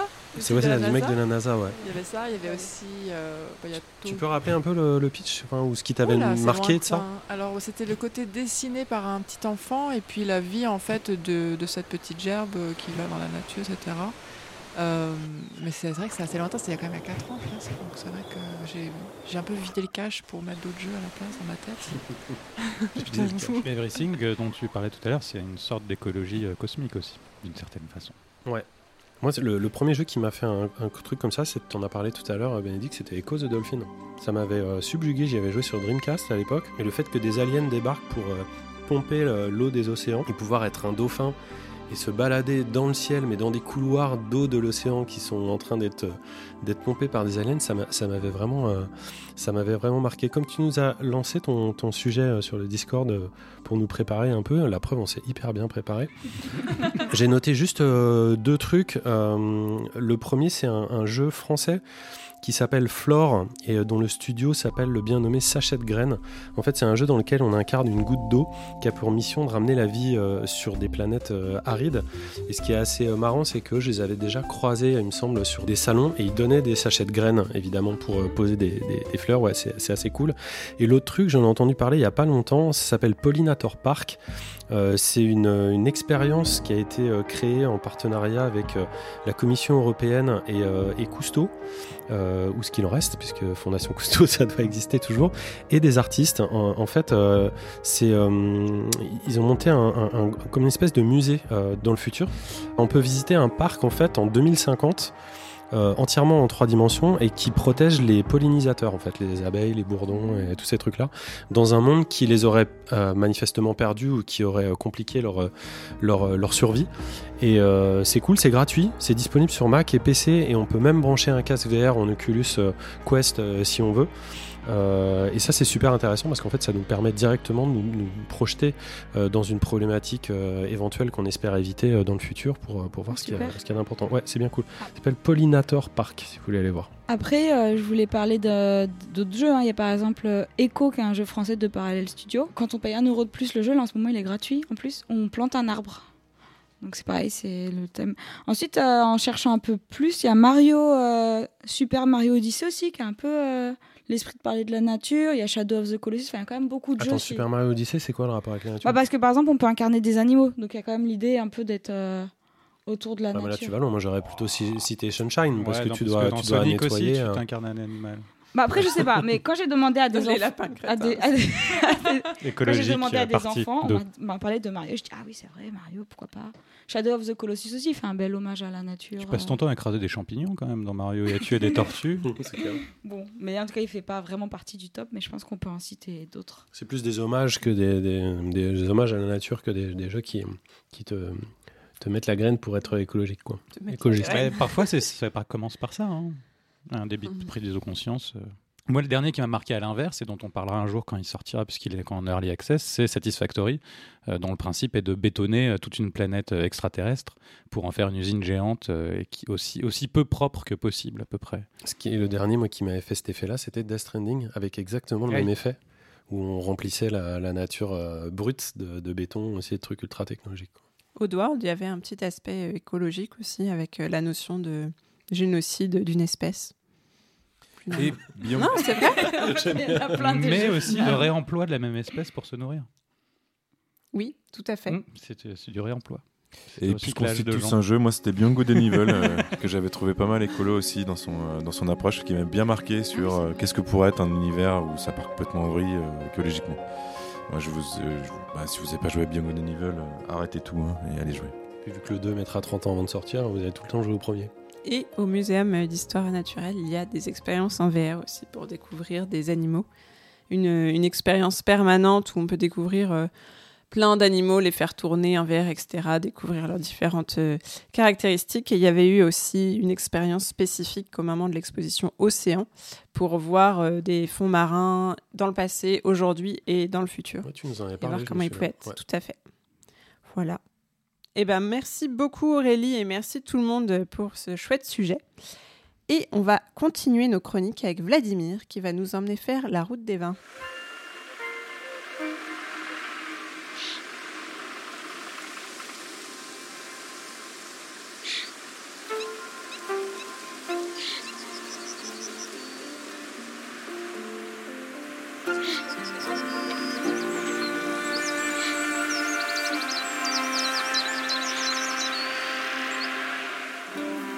Holler avait 5 ans quand ses parents l'ont pris euh, sous son bras ainsi que leurs trois autres enfants euh, pour quitter sur un coup de tête la Suisse et s'installer dans un domaine viticole en Italie, euh, dans le Piémont près de la ville d'Alba. Sans, parler italien bien entendu et sans ne rien connaître au vin du tout. Et c'est de cette expérience que Yves Holler a décidé de faire un jeu qui s'appelle 100 Days et dont les premiers mots qui apparaissent sur notre écran au lancement du jeu sont en toute logique. Il n'y a qu'une fine frontière entre le courage et la stupidité. On joue donc Emma, une jeune employée d'une société euh, londonienne qui s'appelle Boring Company, euh, dans un truc tout à fait starduvallesque, euh, qui hérite, ça tombe bien, donc d'un domaine viticole dans le Piémont, en Italie, près de la ville d'Alba. Et on va donc s'y installer, tout, tout quitter, comme on dit euh, à la Pléiade, euh, pour, euh, pour essayer, pour se mettre à faire du vin. Alors dans un premier temps, évidemment, essayer de faire un vin pas dégueu, et puis plus tard, bien plus tard peut-être, essayer de faire un bon vin. On a un mode aventure, donc un mode histoire qui va nous accompagner avec tout un tas de, personnages plus ou moins archétypaux qui vont nous expliquer tout, tout le principe de, la viticulture depuis la plantation des, des, vignes jusqu'à la vinification elle-même, jusqu'à la mise en bouteille. Euh, c'est très très pédagogique, on apprend énormément de choses sur le vin, c'est ça qui fait un peu tout, l'intérêt du jeu. Dans une ambiance toute, euh, toute tranquille, toute gentille, euh, c'est pas agressif du tout, c'est très calme, c'est euh, c'est plutôt coloré, c'est plutôt sympa. Ça, accompagne, ça accompagne bien. Et puis on apprend vraiment effectivement des tas de choses. Et surtout on prend beaucoup de plaisir à, comprendre comment euh, fonctionne la, création d'un vin euh, et l'ensemble des choix euh, que, doit faire un, viticulteur au moment de, la production qui vont impacter énormément évidemment le goût. mais, mais, pas que, mais l'ensemble, du vin et puis du, de l'écosystème qui, qui circule autour du vin, c'est-à-dire évidemment la, une certaine écologie et puis, euh, et puis l'écosystème euh, économique, on va dire aussi, de, des, des villages et villes alentours euh, qui, qui vivent de, de cette. Bon, ça peut être une industrie, mais aussi de cette euh, cet artisanat en l'occurrence. Oui, François? Tu parlais d'écologie. Est-ce que tu es amené à, à utiliser euh, ou ne pas utiliser des pesticides ou euh, des insectes ou à protéger euh, tes récoltes euh, de, de catastrophes naturelles ou trucs comme ça? Ou ça va jusque-là? C'est un choix que, donné sans que ce soit euh, appuyé euh, sur un- une piste écologique. C'est-à-dire qu'effectivement, euh, il y a tout un tas de calamités qui peuvent tomber dessus, y compris mildiou, différents oïdiums ou, autres parasites, et tu peux faire le choix de, de traiter ou pas, sachant que notamment l'oïdium, c'est un, un choix que tu fais avant. C'est trop tard une fois que c'est une fois que c'est là, donc tu dois choisir de faire des pré-traitements, des traitements préventifs ou pas. Euh, moi, je mets un point d'honneur dans mes parties à ne pas faire de traitement préventif sur mes vignes, par exemple. Mais tu n'y gagnes pas grand-chose, en l'occurrence dans le jeu, dans le jeu lui-même. Mais c'est des choix que, que tu fais Et effectivement. pour les catastrophes climatiques, tu, ils peuvent, il peut y avoir de la grêle ou des trucs comme ça C'est canicule, grêle, euh, vague de chaleur, euh, Gel. effectivement, toute euh, gel, euh, pluie euh, qui t'empêche de, de travailler. euh, tout- tout- toutes ces choses arrivent et effectivement, c'est des enjeux que tu, que tu vois de loin quand tu suis un peu l'actualité euh, agricole, on va dire. Mais euh, quand ça te tombe dessus dans le jeu, effectivement, c'est assez radical hein, sur euh, les conséquences que ça va peut avoir pour, pour ton vin. Euh, donc ce, mode histoire euh, qui va nous guider à travers un peu euh, non seulement la fabrication du vin mais aussi toute la culture qu'il y a autour, toute la culture en termes de, goût, d'o- d'odeur, de, recherche, puis son histoire aussi. Et le, jeu va aussi nous donner tout un tas de conseils de, le- de lecture, par exemple, de bouquins à aller, aller regarder pour en apprendre plus sur, sur, le, sur le vin, et même de peintres, par exemple. Pino Galizio, qui était un peintre justement euh, de Alba, euh, qui est l'inventeur de la peinture industrielle et qui était un des fondateurs de l'international situationniste. Euh, voilà, ça va être des, figures comme ça qu'on va aborder dans le jeu pour essayer de, parler du vin au sens le, plus large possible et pour essayer de nous faire un peu aimer cette, cette cultu- culture-là qui est très particulière. On tous boit plus ou moins du vin et on aime plus ou moins ça, mais c'est pas forcément pour autant une culture qu'on connaît très bien et euh, c'est une culture qui charrie beaucoup de choses et, euh, qui sont euh, qui sont toutes abordées dans ce jeu. C'est ça qui est intéressant. Par ailleurs, donc je, que je n'ai pas dit jusqu'ici, c'est que c'est un jeu de gestion. Donc on, va on va procéder à, l'ensemble de de la de la fabrication du vin sur un petit un petit board, un petit panneau central sur lequel on va placer des tuiles qui vont nous permettre de, progresser euh, dans la, vinification. Euh, au début, le, plateau est évidemment trop petit pour qu'on puisse tout faire en même temps, donc on va perdre du temps. C'est en jeu en tour par tour. Euh, je crois qu'il faut 4 ou 5 tours pour, euh, pour accomplir une saison en entier, et donc une vingtaine de tours pour faire une année, euh, une année complète. Euh, et, euh, et on va donc euh, essayer d'avancer là-dedans. Ça paraît très simple comme ça, en fait c'est un jeu qui est très complexe, qui a beaucoup de mécaniques qui sont d'ailleurs pour la plupart pas encore abordées dans le tutoriel histoire au début, c'est des choses qu'on va devoir découvrir par nous-mêmes dans le mode libre ou dans les modes de challenge qui existent aussi, qui sont beaucoup, au début ça paraît très facile comme jeu et en fait on se rend compte très vite que c'est très très très dur. Euh, et, euh, et on comprend mieux, plus on joue, plus on comprend euh, cette petite maxime de début, du jeu. il n'y a qu'une fine frontière entre le courage et la stupidité. À quel point ça embarque une vie entière en fait de se lancer dans le vin. Évidemment, en tant que joueur, on n'est pas, confronté à ça de fait, mais on, arrive à comprendre ça dans les, risques qui sont pris et dans l'engagement d'une vie que, ça représente. Simon. C'est une critique donc de, de ce qu'est le. Euh, Mm, mm, le Non, il y, a une- aujourd'hui. il y a une critique du système industriel euh, viticole, je pense, euh, dans le jeu.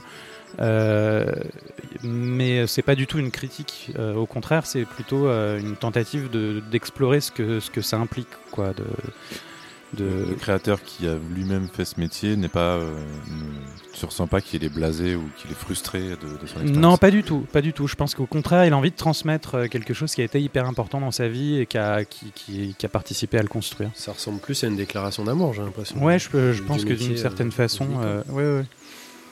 Et, euh, et donc ces mécaniques complexes, eh ben, on, va, on va les apprendre euh, sur le, sur le tas, comme, euh, comme ses parents justement qui n'y connaissaient rien à la viticulture quand, quand ils s'y sont mis et quand ils avaient un peu d'expérience dans, l'agriculture, mais pas, pas dans le, vin en particulier qui demande qui a un processus qui, est très particulier donc. Et donc ça en fait un jeu très riche et c'est ce que j'ai trouvé hyper intéressant. Euh, même si on finit au bout d'un certain temps par tourner un petit peu en rond et surtout à être un peu frustré par la difficulté justement que ça peut avoir parce qu'une partie peut de façon très abrupte euh, se terminer comme je suppose euh, l'aventure d'un viticulteur peut se terminer de façon aussi très abrupte sur une saison de grêle justement et des emprunts pas remboursés. Oui Ariel? Euh, ah non, c'était pas pour te couper, c'était une non, question en complément en fait. Euh, je voulais savoir le côté euh, marchandise de- du jeu. Est-ce qu'il y a par exemple, euh, parce que je sais qu'il y a beaucoup de cantines en Italie qui participent à, à des, à des concours de, de- pour, euh, pour le vin, pour recevoir des notes en fait de... Est-ce que tu as des critiques qui viennent goûter ton vin Alors à la fin de chaque, euh, chacun de tes crus, euh, tu, on va goûter le vin. On va goûter le vin. Tu as un œnologue qui vient, euh, qui va faire des commentaires sur la qualité de ton vin et qui va lui attribuer une note sur 100 comme, euh, comme, euh, comme, les, comme les vins. Et c'est ça qui va définir effectivement la qualité de ton vin et donc aussi euh, potentiellement son prix de vente et euh, sa capacité à être euh, mis dans le public. Et puis tu as aussi un certain nombre de euh, d'habitants du village euh, d'à côté qui vont venir euh, participer à ça aussi. Notamment, il y, a un- il y a un bar à vin et, et donc c'est un, un pote à toi. Enfin, tu deviens pote avec lui et, et il vient chaque année te demander si, si tu as un bon vin à lui proposer, auquel cas il te- il t'en achètera quelques caisses. Et aussi un restaurant écologique autour de euh, euh, agro- agro-responsable et trucs comme ça de, de visite touristique. Agrotourisme on dit? Je crois que ça existe et que c'est Mhm. comme ça qu'on dit euh, qui- enfin bref voilà des, des sujets comme ça qui sont aussi euh, qui sont aussi dans le jeu tout à fait. Et c'est un moment assez marrant d'ailleurs le, le moment de la dégustation. Enfin marrant au début quand tu le découvres au bout d'un moment ça fait partie de ton de ton petit train-train mais euh, de- d'avoir l'œnologue qui vient euh, Hmm. qui vient te faire des petits commentaires. Surtout quand ton vin est mauvais. Ah oui. Ah ouais, Est-ce qu'ils sont un peu méchants ils sont pas méchants, le jeu est quand même encourageant. hein. Le jeu essaye de te, en tout cas dans son mode histoire, essaye quand même de te pousser à t'accrocher, à continuer et à, prouver que tu es capable de faire quelque chose. C'est, plutôt un jeu sympa hein, globalement. Mais c'est l'occasion euh, rêvée pour le développeur d'organiser des séances de test du jeu avec euh, dégustation de vin. Il- Ah, il a complètement fait ça. Il a complètement Ah. fait ça, évidemment. Si vous allez sur son Twitter, euh, vous, vous pourrez voir effectivement des, des séquences de, de testing et de tasting euh, simultanées. euh, Mais pourquoi on ne l'a pas vu à l'Indiecade enfin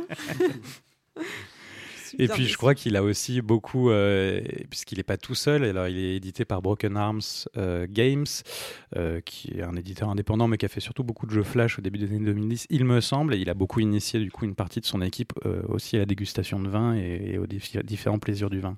Et vous pouvez le voir euh, en train de jouer au jeu sur Steam, parce que maintenant il y a des vidéos sur Steam, on en parle à chaque fois, avec un verre à la main en train de jouer au jeu. c'est assez, quoi, assez courant.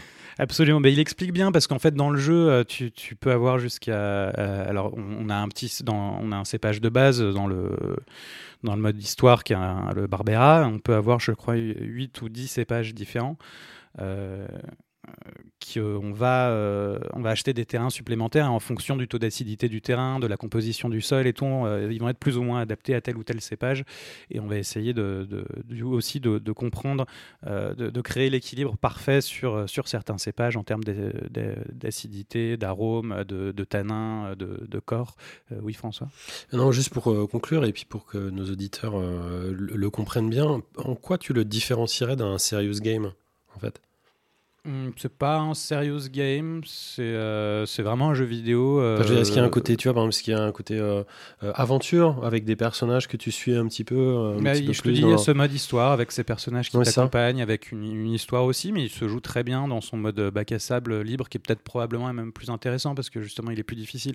Il y a beaucoup moins la partie euh, un peu euh, climatique et, euh, et, de, et de parasites. Parce qu'à le voir, il est très histoire. joli. On n'a pas dit, mais c'est quand même très joli. Oui, la oui, c'est très représentation joli, est super belle.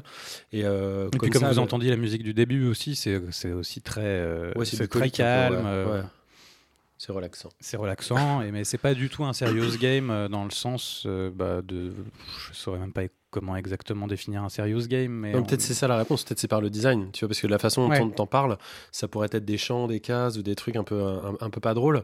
Et en fait, à le voir, ça a l'air hyper attractif. Non, non, pas, du tout. Et puis tu prends énormément de plaisir à essayer de, de comprendre comment ton vin fonctionne, de comprendre comment ton sol, euh, ton ter- terroir fonctionne, euh, d'essayer chaque année de t'améliorer un petit peu, de te dire cette année, ah putain, je vais faire un super truc, c'est sûr. Euh, Enfin, c'est. Parce que tu vois, par exemple, le, le- le fait que les personnages arrivent comme ça sur la gauche et puis euh, viennent te raconter un truc, c'est un truc hyper RPG euh, japonais. Oui, oui, carrément. on a l'impression que ça pourrait être stylisé. Et puis, euh, C'est parfois un peu bavard d'ailleurs Ouais. en termes de ça, mais, euh, mais c'est quand même, c'est quand même, c'est- c'est c'est cool pour ça aussi. C'est via ces petits personnages aussi qu'on découvre euh, des bouquins, des tableaux et tout. Oui, euh, Aurélie? C'est réaliste. Est-ce que le vin qu'on produit dans le jeu, c'est vraiment le vin qu'on peut ensuite essayer de boire Est-ce qu'il est vraiment avec les cépages comme euh, Oui, lui oui, oui, oui, c'est des vrais cépages et, euh, et c'est euh, basé sur le sur le, le- le vrai vin de la vraie vie. ouais. Donc en fait, du coup, on comprend vraiment qu'est-ce qui fait que tel vin peut avoir tel goût Oui, et tel autre vin. Ah oui, donc c'est vraiment très très. euh, et l'autre question, question, pardon, c'est que tu dis, vous disiez tout le temps il, il, il, mais est-ce que tu peux rappeler le prénom Donc de... Yves Holler. Je le note. elle, elle le note. C'est noté, note. c'est noté à la main sur un petit carnet. Mais c'est marrant parce que l'univers du vin, ses codes, son imaginaire, ça inspire beaucoup dans la, la culture et l'entertainment. Il y a beaucoup, euh, notamment, il y a une, une- plusieurs séries BD là-dessus. Il y a Château Bordeaux, par exemple, même une série de manga, Les Gouttes, La goutte de, Dieu. ouais, absolument. C'est c'est vraiment un, un imaginaire qui est assez attractif ben, pour la France, que c'est notre patrimoine, mais aussi pour euh, à l'étranger, parce que c'est c'est un peu une des visions euh, fantasmées de la France, même si d'autres pays font du vin.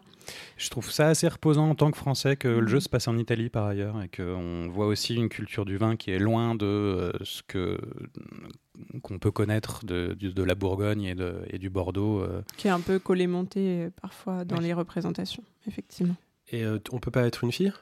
Peut jouer une Tu femme ou joues Emma. Tu, elle, Ah, tu c'est une une fille. femme. Tu une joues fille, une femme. d'accord. mais on joue une femme. ouais. Ça c'est cool. Tu joues une femme et donc oui, il y a aussi un mode challenge qui est pour le coup beaucoup plus difficile où on va te demander en un nombre de tours limité euh, de produire 4 rouges, 4 crus de rouge euh, notés euh, 90 sur 100. euh. Et, euh, Il y en a plusieurs et on voit aussi qu'il y a beaucoup de place pour plus tard potentiellement euh, qui est euh, que ça se passe dans d'autres régions avec des cépages supplémentaires, avec d'autres types de terrains encore. Le jeu a l'air très ouvert à ça pour l'instant. Je me marre parce que euh, je, dans le genre de plaisir coupable, je regarde soit de très mauvais films catastrophes, Oui. soit de très mauvaises comédies romantiques. Et il y a pas longtemps, j'ai vu un film qui avait exactement ce sujet-là, que je ne fais que vous déconseiller, qui s'appelle Une américaine à Paris, qui est atroce, mais qui raconte ça, en fait. Toute la vie d'une. ça m'y fait vraiment penser depuis le début. Ne regardez jamais ce film. Là, c'est un peu jamais. comme Emily in Paris. Même, je ne veux pas savoir, mais ne le regardez jamais. C'est une londonienne dans le, dans le Piémont. Mais ça a l'air cool, ce jeu, en tout Oui. cas. Ça a l'air très cool. Donc, ne regardez pas le film de François et jouez au jeu de. Vladimir. C'est très cool, très chill, très agréable et on apprend des tas de choses, euh, ce, qui est quand même, euh, ce qui est quand même sympa. Voilà. Après, disclaimer sur c'est un peu bavard parfois, euh, l'histoire casse pas non plus trois pattes à un canard et euh, ça peut, votre partie peut se finir de façon très abrupte, très vite, et ça peut être un peu frustrant. Mais si on s'accroche, il y a des belles choses qui en sortent. C'est que sur PC, C'est sur PC, Mac et Stadia. Me demande pas pourquoi c'est sur Stadia, mais c'est sur Stadia. Ont le droit de vivre. hein. Voilà. Eh ben, merci beaucoup, Vlad, pour cette ivresse vidéoludique. Et Ariane, tu vas terminer en beauté ce tour des chroniques avec Lost Words Beyond the Page, un jeu narratif créé par Rihanna Pratchett.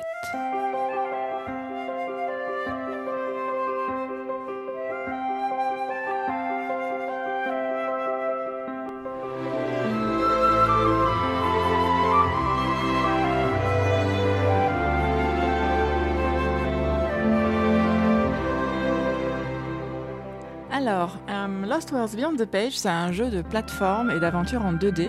On incarne Izzy, une jeune fille heureuse et pleine d'entrain qui se confie régulièrement à son journal. Donc Izzy est très proche de sa grand-mère, elle vit avec ses parents dans une maison chaleureuse avec un chat, la vie est belle. Donc dans ce journal, Izzy euh, décide d'écrire une histoire. Donc avec l'aide du joueur, en fait, elle va euh, petit à petit euh, décrire le personnage principal. Donc on va l'aider en fait à, à choisir avec un QCM et à placer des mots. Et donc on va écrire ça ensemble. Donc le jeu démarre dans le journal d'Izzy. Donc le curseur c'est une petite fille qui se balade sur les phrases, qui peut déplacer des mots et faire apparaître des commentaires euh, quand on touche des euh, astérisques sur la page. Ce sont des superbes dessins à l'aquarelle qui accompagnent le, bah, le récit. Et euh, donc dès le début, en fait, j'ai trouvé ça vraiment très beau. Je sais pas pourquoi j'ai choisi le jeu parce que j'ai pas vu de bande annonce, mais la, la languette sur Steam me plaisait. Et puis euh, il y avait un petit twist en fait pour ch- changer de tableau. Il y a un petit bout de page qui se déchire du, journal. Et c'est c'est ce petit bruit de déchirure, je sais pas, j'aimais bien. Donc la fille en fait se faufile dans ce trou et euh, on passe à la, prochaine, page. Donc quand Izzy veut écrire l'histoire, l'univers change et on entre dans le dans l'Historia. C'est son monde imaginaire, donc c'est un peu le, côté jeu. Et euh, donc on, on- moi j'ai incarné une fille qui s'appelle Robin, donc on choisit son nom et on a on va utiliser donc les mots du journal pour euh, influencer les actions de, de la fille dans dans le jeu. Donc jusque là le gameplay était assez innovant je trouvais parce que c'était euh, j'ai adoré en fait le look et comment les phrases euh, pouvaient bah, influencer mes ressentis, mes, me- mon émerveillement devant toutes les, toute la beauté en fait de l'aquarelle. Et euh, j'ai appris donc que euh, l'histoire du jeu été écrite par euh, Rihanna Pratchett, la fille donc de Terry Pratchett. Et là, je me suis dit, bah, si c'est écrit par Rihanna, ça doit quand même euh, contenir un petit truc, euh, un petit plus, parce que j'aime beaucoup l'univers de Terry Pratchett. Et, et donc voilà. Vous Donc, pouvez rappeler ce qu'il a créé, juste pour euh, certains auditeurs. Le le monde- disque Le monde. disque monde. Par Les annales du disque. Voilà. Soyons précis. Et, euh, et donc en effet, donc très vite dans l'histoire, on apprend que la grand-mère d'Izzy, avec qui elle est si proche, a un AVC et meurt. Donc euh, il y a toute la partie où la grand-mère est amenée à l'hôpital, où il y a la tristesse, euh, elle est amoindrie, elle est euh, visiblement c'est la fin de, sa vie et de sa relation donc avec sa petite fille. Et là s'ouvre en fait tout l'intérêt du, jeu, c'est comment gérer la mort quand on est un enfant, comment est-ce qu'un parent explique la mort à un enfant. qu'est-ce que qu'on ressent, la colère, le silence, la solitude, et, comment en fait bah, faire face à tout ça. Et donc euh, le jeu met vraiment en avant euh, l'écriture comme thérapie, comme exutoire pour, euh, je pense, pour n'importe qui, adulte ou enfant. Et quand on aime écrire et quand on a un journal et quand on se confie un journal, comment est-ce que ça, ça peut remplacer en fait la parole, de juste écrire et d'imaginer des mondes où on, où on, on- s'exprime en fait à travers bah, des monstres, des dragons ou des, rochers, des, obstacles à surmonter. Et c'est extrêmement bien en fait montré dans ce jeu. Euh, en plus, il n'y a jamais de, côté glauque ou triste euh, qu'on peut associer à la mort ou à la perte d'un être cher. Le jeu n'est jamais lourd et euh, c'est toujours très très poétique et très sensible. Euh, c'est vrai qu'à plusieurs moments, j'avais les larmes aux yeux. Et euh, d'ailleurs, il y a eu beaucoup de gens dans les commentaires qui dit que qu'ils ont pleuré en jouant à ce jeu, en fait, alors que ils jouent, ils pleurent jamais dans les jeux vidéo ou autres. Et là, tout d'un coup, il y avait le, sentiment qui est monté et des adultes comme des enfants ou des ados pleuraient en, jouant à ce jeu parce que c'était juste très beau. Donc, euh, donc voilà, la musique est très très belle. C'est fait par un, un- monsieur qui s'appelle David Ousdan. C'est comme une symphonie d'essence et, euh, et le jeu a été euh, énormément récompensé à la Games Connection de Paris, des États-Unis, Angleterre, Gamescom, Cinelinks Best of E3, Grand Prix Indie à Pixel Haven et Excellence Narration de DevGam euh, 2020. Donc voilà, c'était vraiment une très très belle expérience que je recommande. C'est Ça dure combien de temps alors moi j'ai mis 5 heures pour finir la partie. Ah ouais, quand même, ça, ça prend un certain temps. Oui, après je pense que, euh, enfin moi j'ai adoré en fait regarder certains tableaux et puis euh, en fait il y a des quêtes annexes où tu peux ramasser plein de lucioles dans le dans le décor. Donc moi j'adore faire ça. Donc j'ai passé. Ah euh, Ramasser les lucioles. Ah ben non, par exemple dans God of War, j'ai tué tous les corbeaux en fait. tu vois. Et des choses comme ça que j'adore faire. Donc ça m'a pris beaucoup de temps parce que j'ai recommencé certaines, euh, Toutes les certains plumes chapitres. d'Assassin's Creed 2. Ah non, mais j'ai pas joué à Assassin's Creed. Mais... Toutes les fraises de Céleste. Toutes les fraises de celle Ah, bah écoutez, ça m'intéresse. Donc voilà. Euh, et donc c'est 4-5 heures. C'est euh, non, c'est vraiment très bon. Vraiment, je vous recommande, même pour, euh, pour ceux qui, qui se posent des questions sur euh, bah, comment gérer. euh, parce qu'en plus, il- dans, la, dans la vraie vie, il se trouve que j'ai connu quelqu'un juste avant qui est décédé d'un AVC. Et je me suis dit, c'est marrant, comme parfois tu peux euh, choisir un jeu subconsciemment, alors que sur la vignette Steam, c'est une petite fille euh, très jolie. Et en fait, le jeu parle d'un AVC alors que je connais quelqu'un qui est décédé d'un AVC, donc c'est c'est un petit peu le comment la poétique. euh. Et toi, Oui. tu, tu connais qui, euh, Simon, avant d'avoir choisi Resident Evil euh, 8 C'est qu'on choisit- un bébé. on euh, choisit- vivant. Un, Pardon? zombu un bébé zombie? Non, juste pour préciser que c'est en français, c'est important parce que comme Alors très non, c'est alors oui, c'est alors il y a une version française, mais le jeu donc est en anglais. Là, je l'ai joué donc en version française, mais la voix, c'était une, une actrice anglaise qui faisait la voix avec un accent. Alors c'était un peu le côté un peu négatif. Le seul côté négatif du jeu, c'est que son accent était très prononcé, un peu comme Hermione dans Harry Potter. Donc parfois c'était un petit peu snob, j'ai trouvé sa façon de Très de- poche, un peu trop un peu poche. trop poche, je C'est des trouve. Anglais, hein, ces gens. Les pauvres. Ouais, mais elle était, c'était vraiment très très prononcé et un peu exagéré. J'ai trouvé que c'était un petit peu trop surjoué. Euh, mais sinon, la voix était très douce et, euh, et c'est, oui, c'était vraiment su- superbe. Une très belle expérience. Très originale en tout cas. Et c'est disponible sur PC. Et euh, ça coûte euh, pas très cher. C'est disponible PC? sur Steam. C'est que sur PC malheureusement. Ça devrait arriver sur Switch, Bah, j'espère. Et puis, euh, oui, il n'y a pas de raison. Enfin, je sais. Je connais pas trop la Switch, mais j'imagine, oui, qu'on peut jouer avec en déplaçant des trucs, etc., sans problème. Bah, Il y a un, un écran tactile même sur la Switch. Ah bah alors oui, ça pourrait peut-être. euh, oui. Si je dis pas de bêtises. Écoute, j'en sais Ça sera rien. peut-être coupé. hein. C'est quoi la Switch déjà? Oui, c'est ça. Je me suis arrêtée à la GameCube. Euh, alors si je lis les trucs, apparemment c'est dispo sur Stadia, PS4 et, et deux autres euh, machines. Ah, mais alors sur Steam, il disait que euh, sur PC, tu vois. Ah Bah sur Steam, il ne Bah, va pas te dire qu'il y a ils vont pas PlayStation dire que 4. c'est sur- Je sais pas c'est normal. Enfin, Très bref, bien. Vous, Et donc- et- vous allez voir, même sur Xbox One et sur Switch. Et c'est Euh, un jeu donc de Sketchbook Games, voilà, des Anglais. Eh ben merci beaucoup Ariane. Et c'est maintenant l'heure de nos petits jeux, de nos petits délices de printemps. J'ai nommé nos snacks.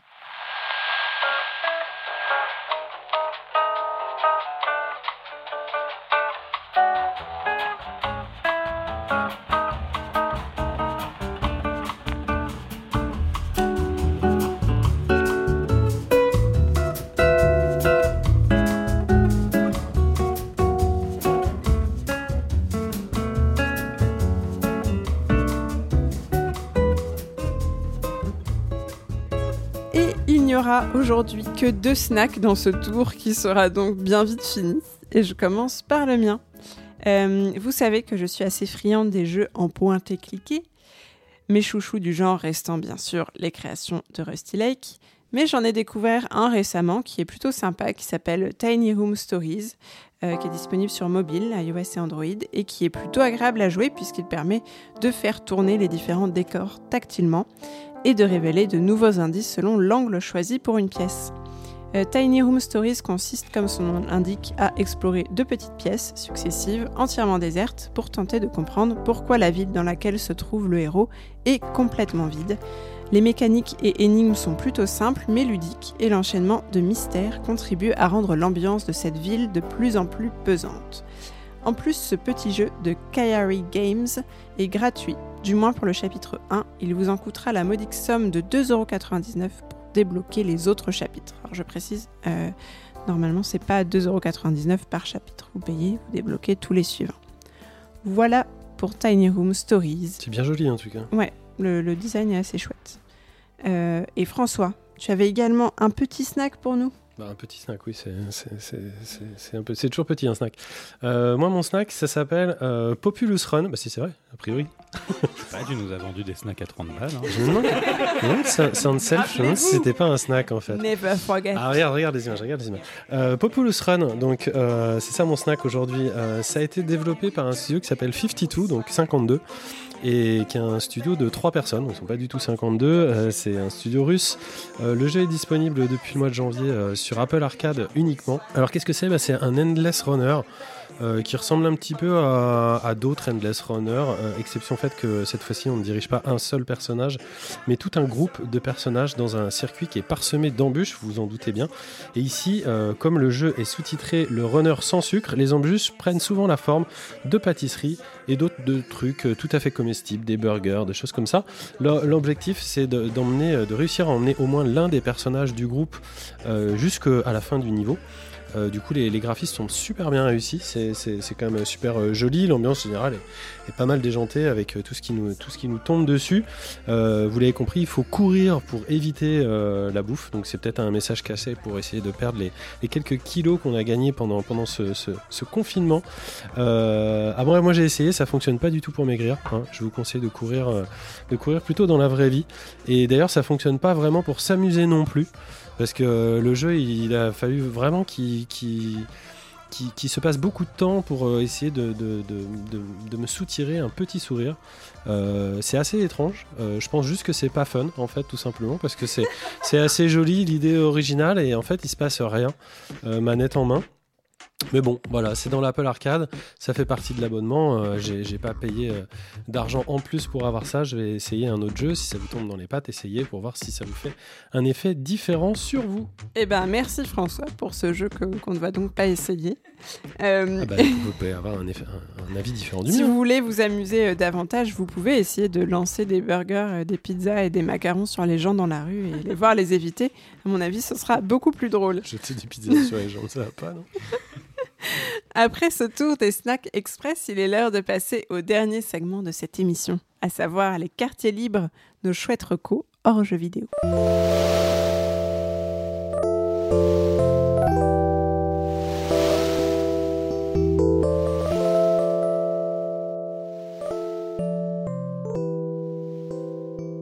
Et on va entamer ce dernier segment de l'émission avec la reco série d'Ariane.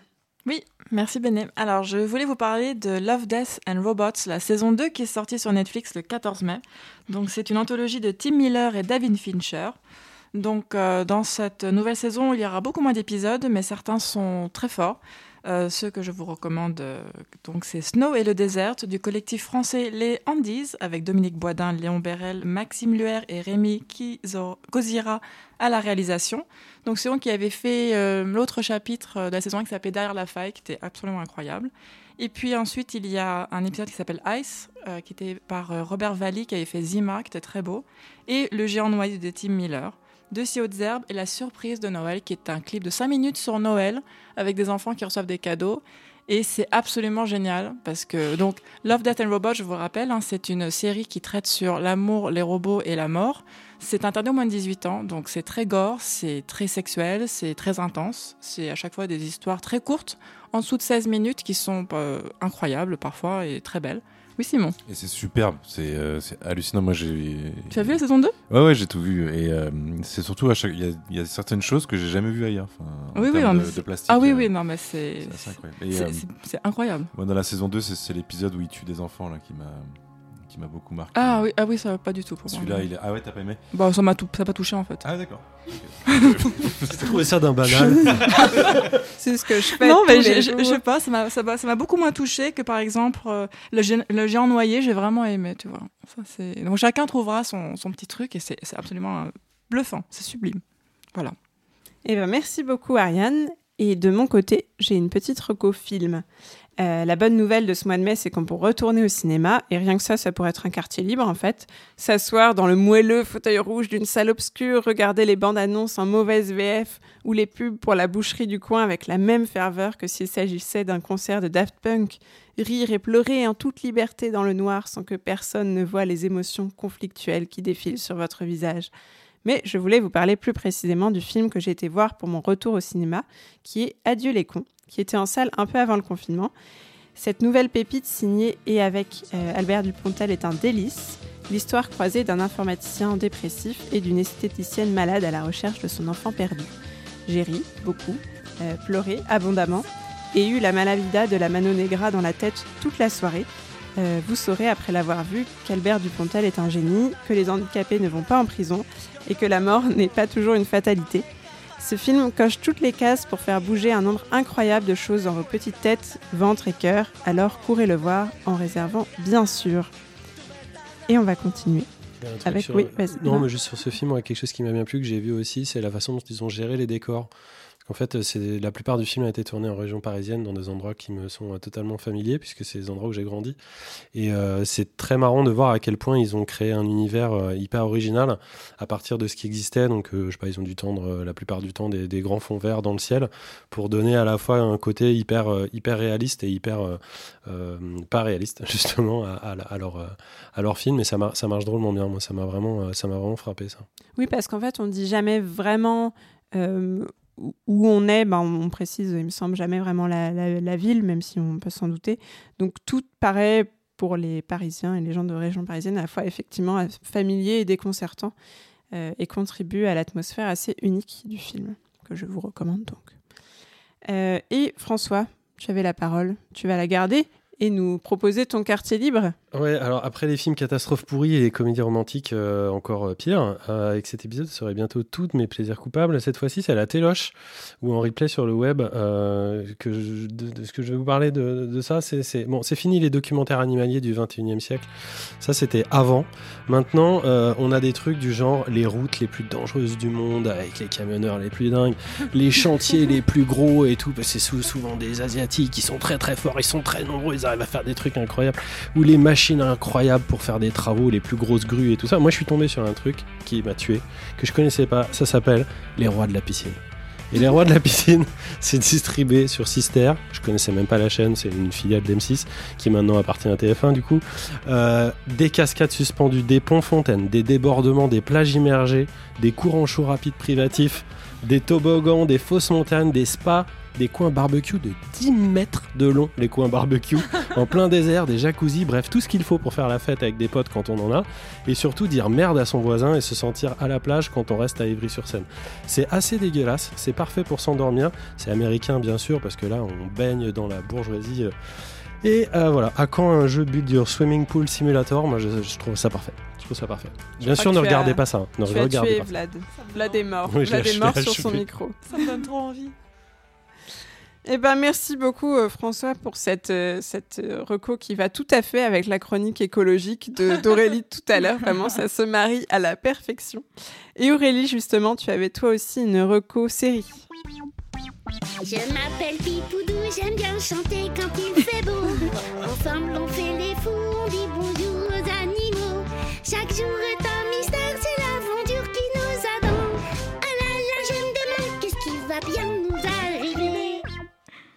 Alors, Pipoudou, euh, faut pas se laisser avoir par la musique. C'est Pipoudou and the Super Fuck Friends. C'est interdit aux moins de 18 ans. YouTube l'a supprimé au bout d'un mois. Et euh, on en est à la saison 2. La saison 1, elle fait 18 épisodes. Et je préfère parler de la saison 2 qui est absolument incroyable. De tout ce que j'ai vu, c'est vraiment très drôle. Et donc, euh, pour reprendre le site, c'est une série éducative pour les enfants de plus de 18 ans. Pipoudou and the Super Fuck Friends explore sans tabou la sexualité sous toutes ses formes, avec des bites et des nichons.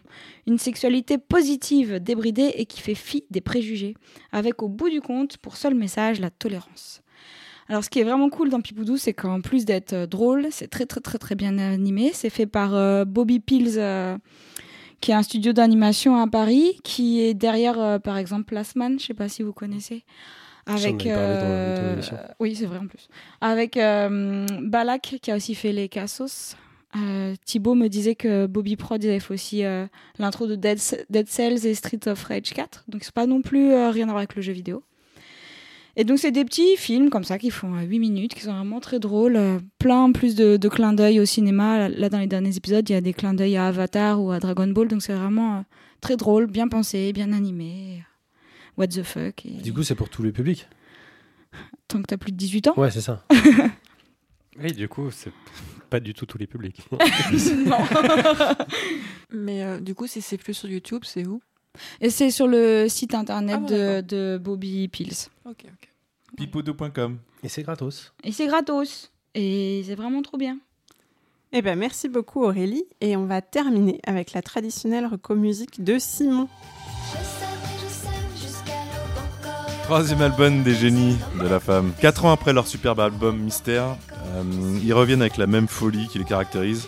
Un mélange des styles évidemment euh, musical, mais euh, aussi des textes aux apparences simples, voire enfantines dans un premier, euh, première lecture, et puis qui cachent évidemment énormément de messages mélancoliques, profonds. Bref, vous y retrouverez si vous êtes un peu déprimé. Euh, mais surtout, cet album est un appel à danser euh, n'importe comment, euh, vraiment n'importe comment, et à laisser s'exprimer notre folie dont on a vraiment besoin. J'ai hâte de voir les neuf membres du groupe péter un câble en concert, et c'est le cas puisqu'ils sont dispo, enfin ils sont dispo, ils sont à l'Olympia le 10 juin 2021. Euh, J'espère que ce sera pas annulé.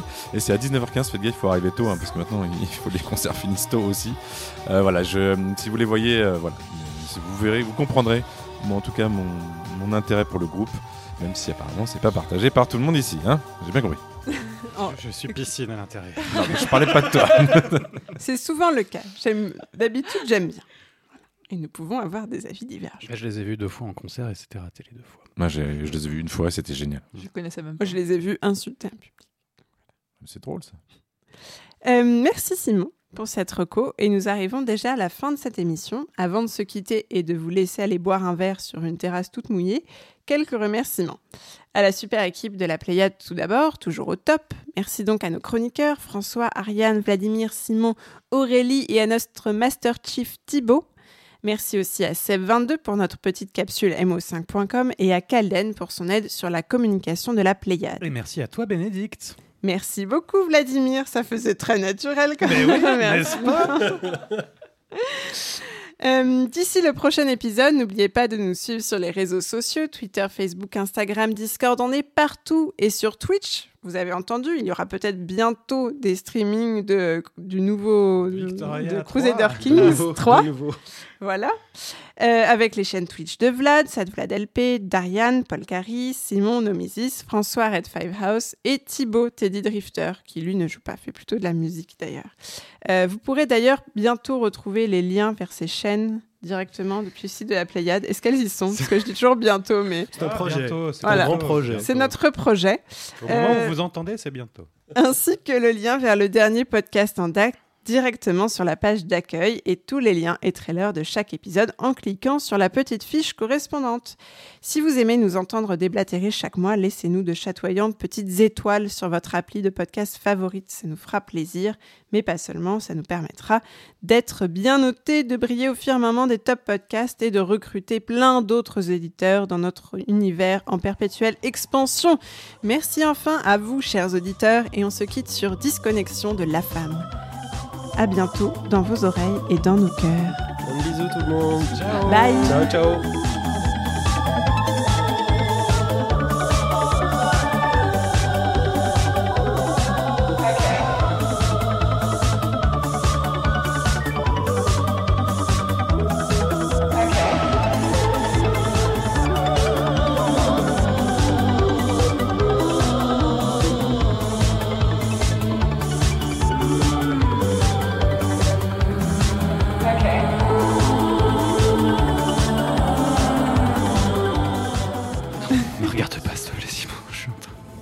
Piscine à l'intérieur. Ça fait pipi dans le-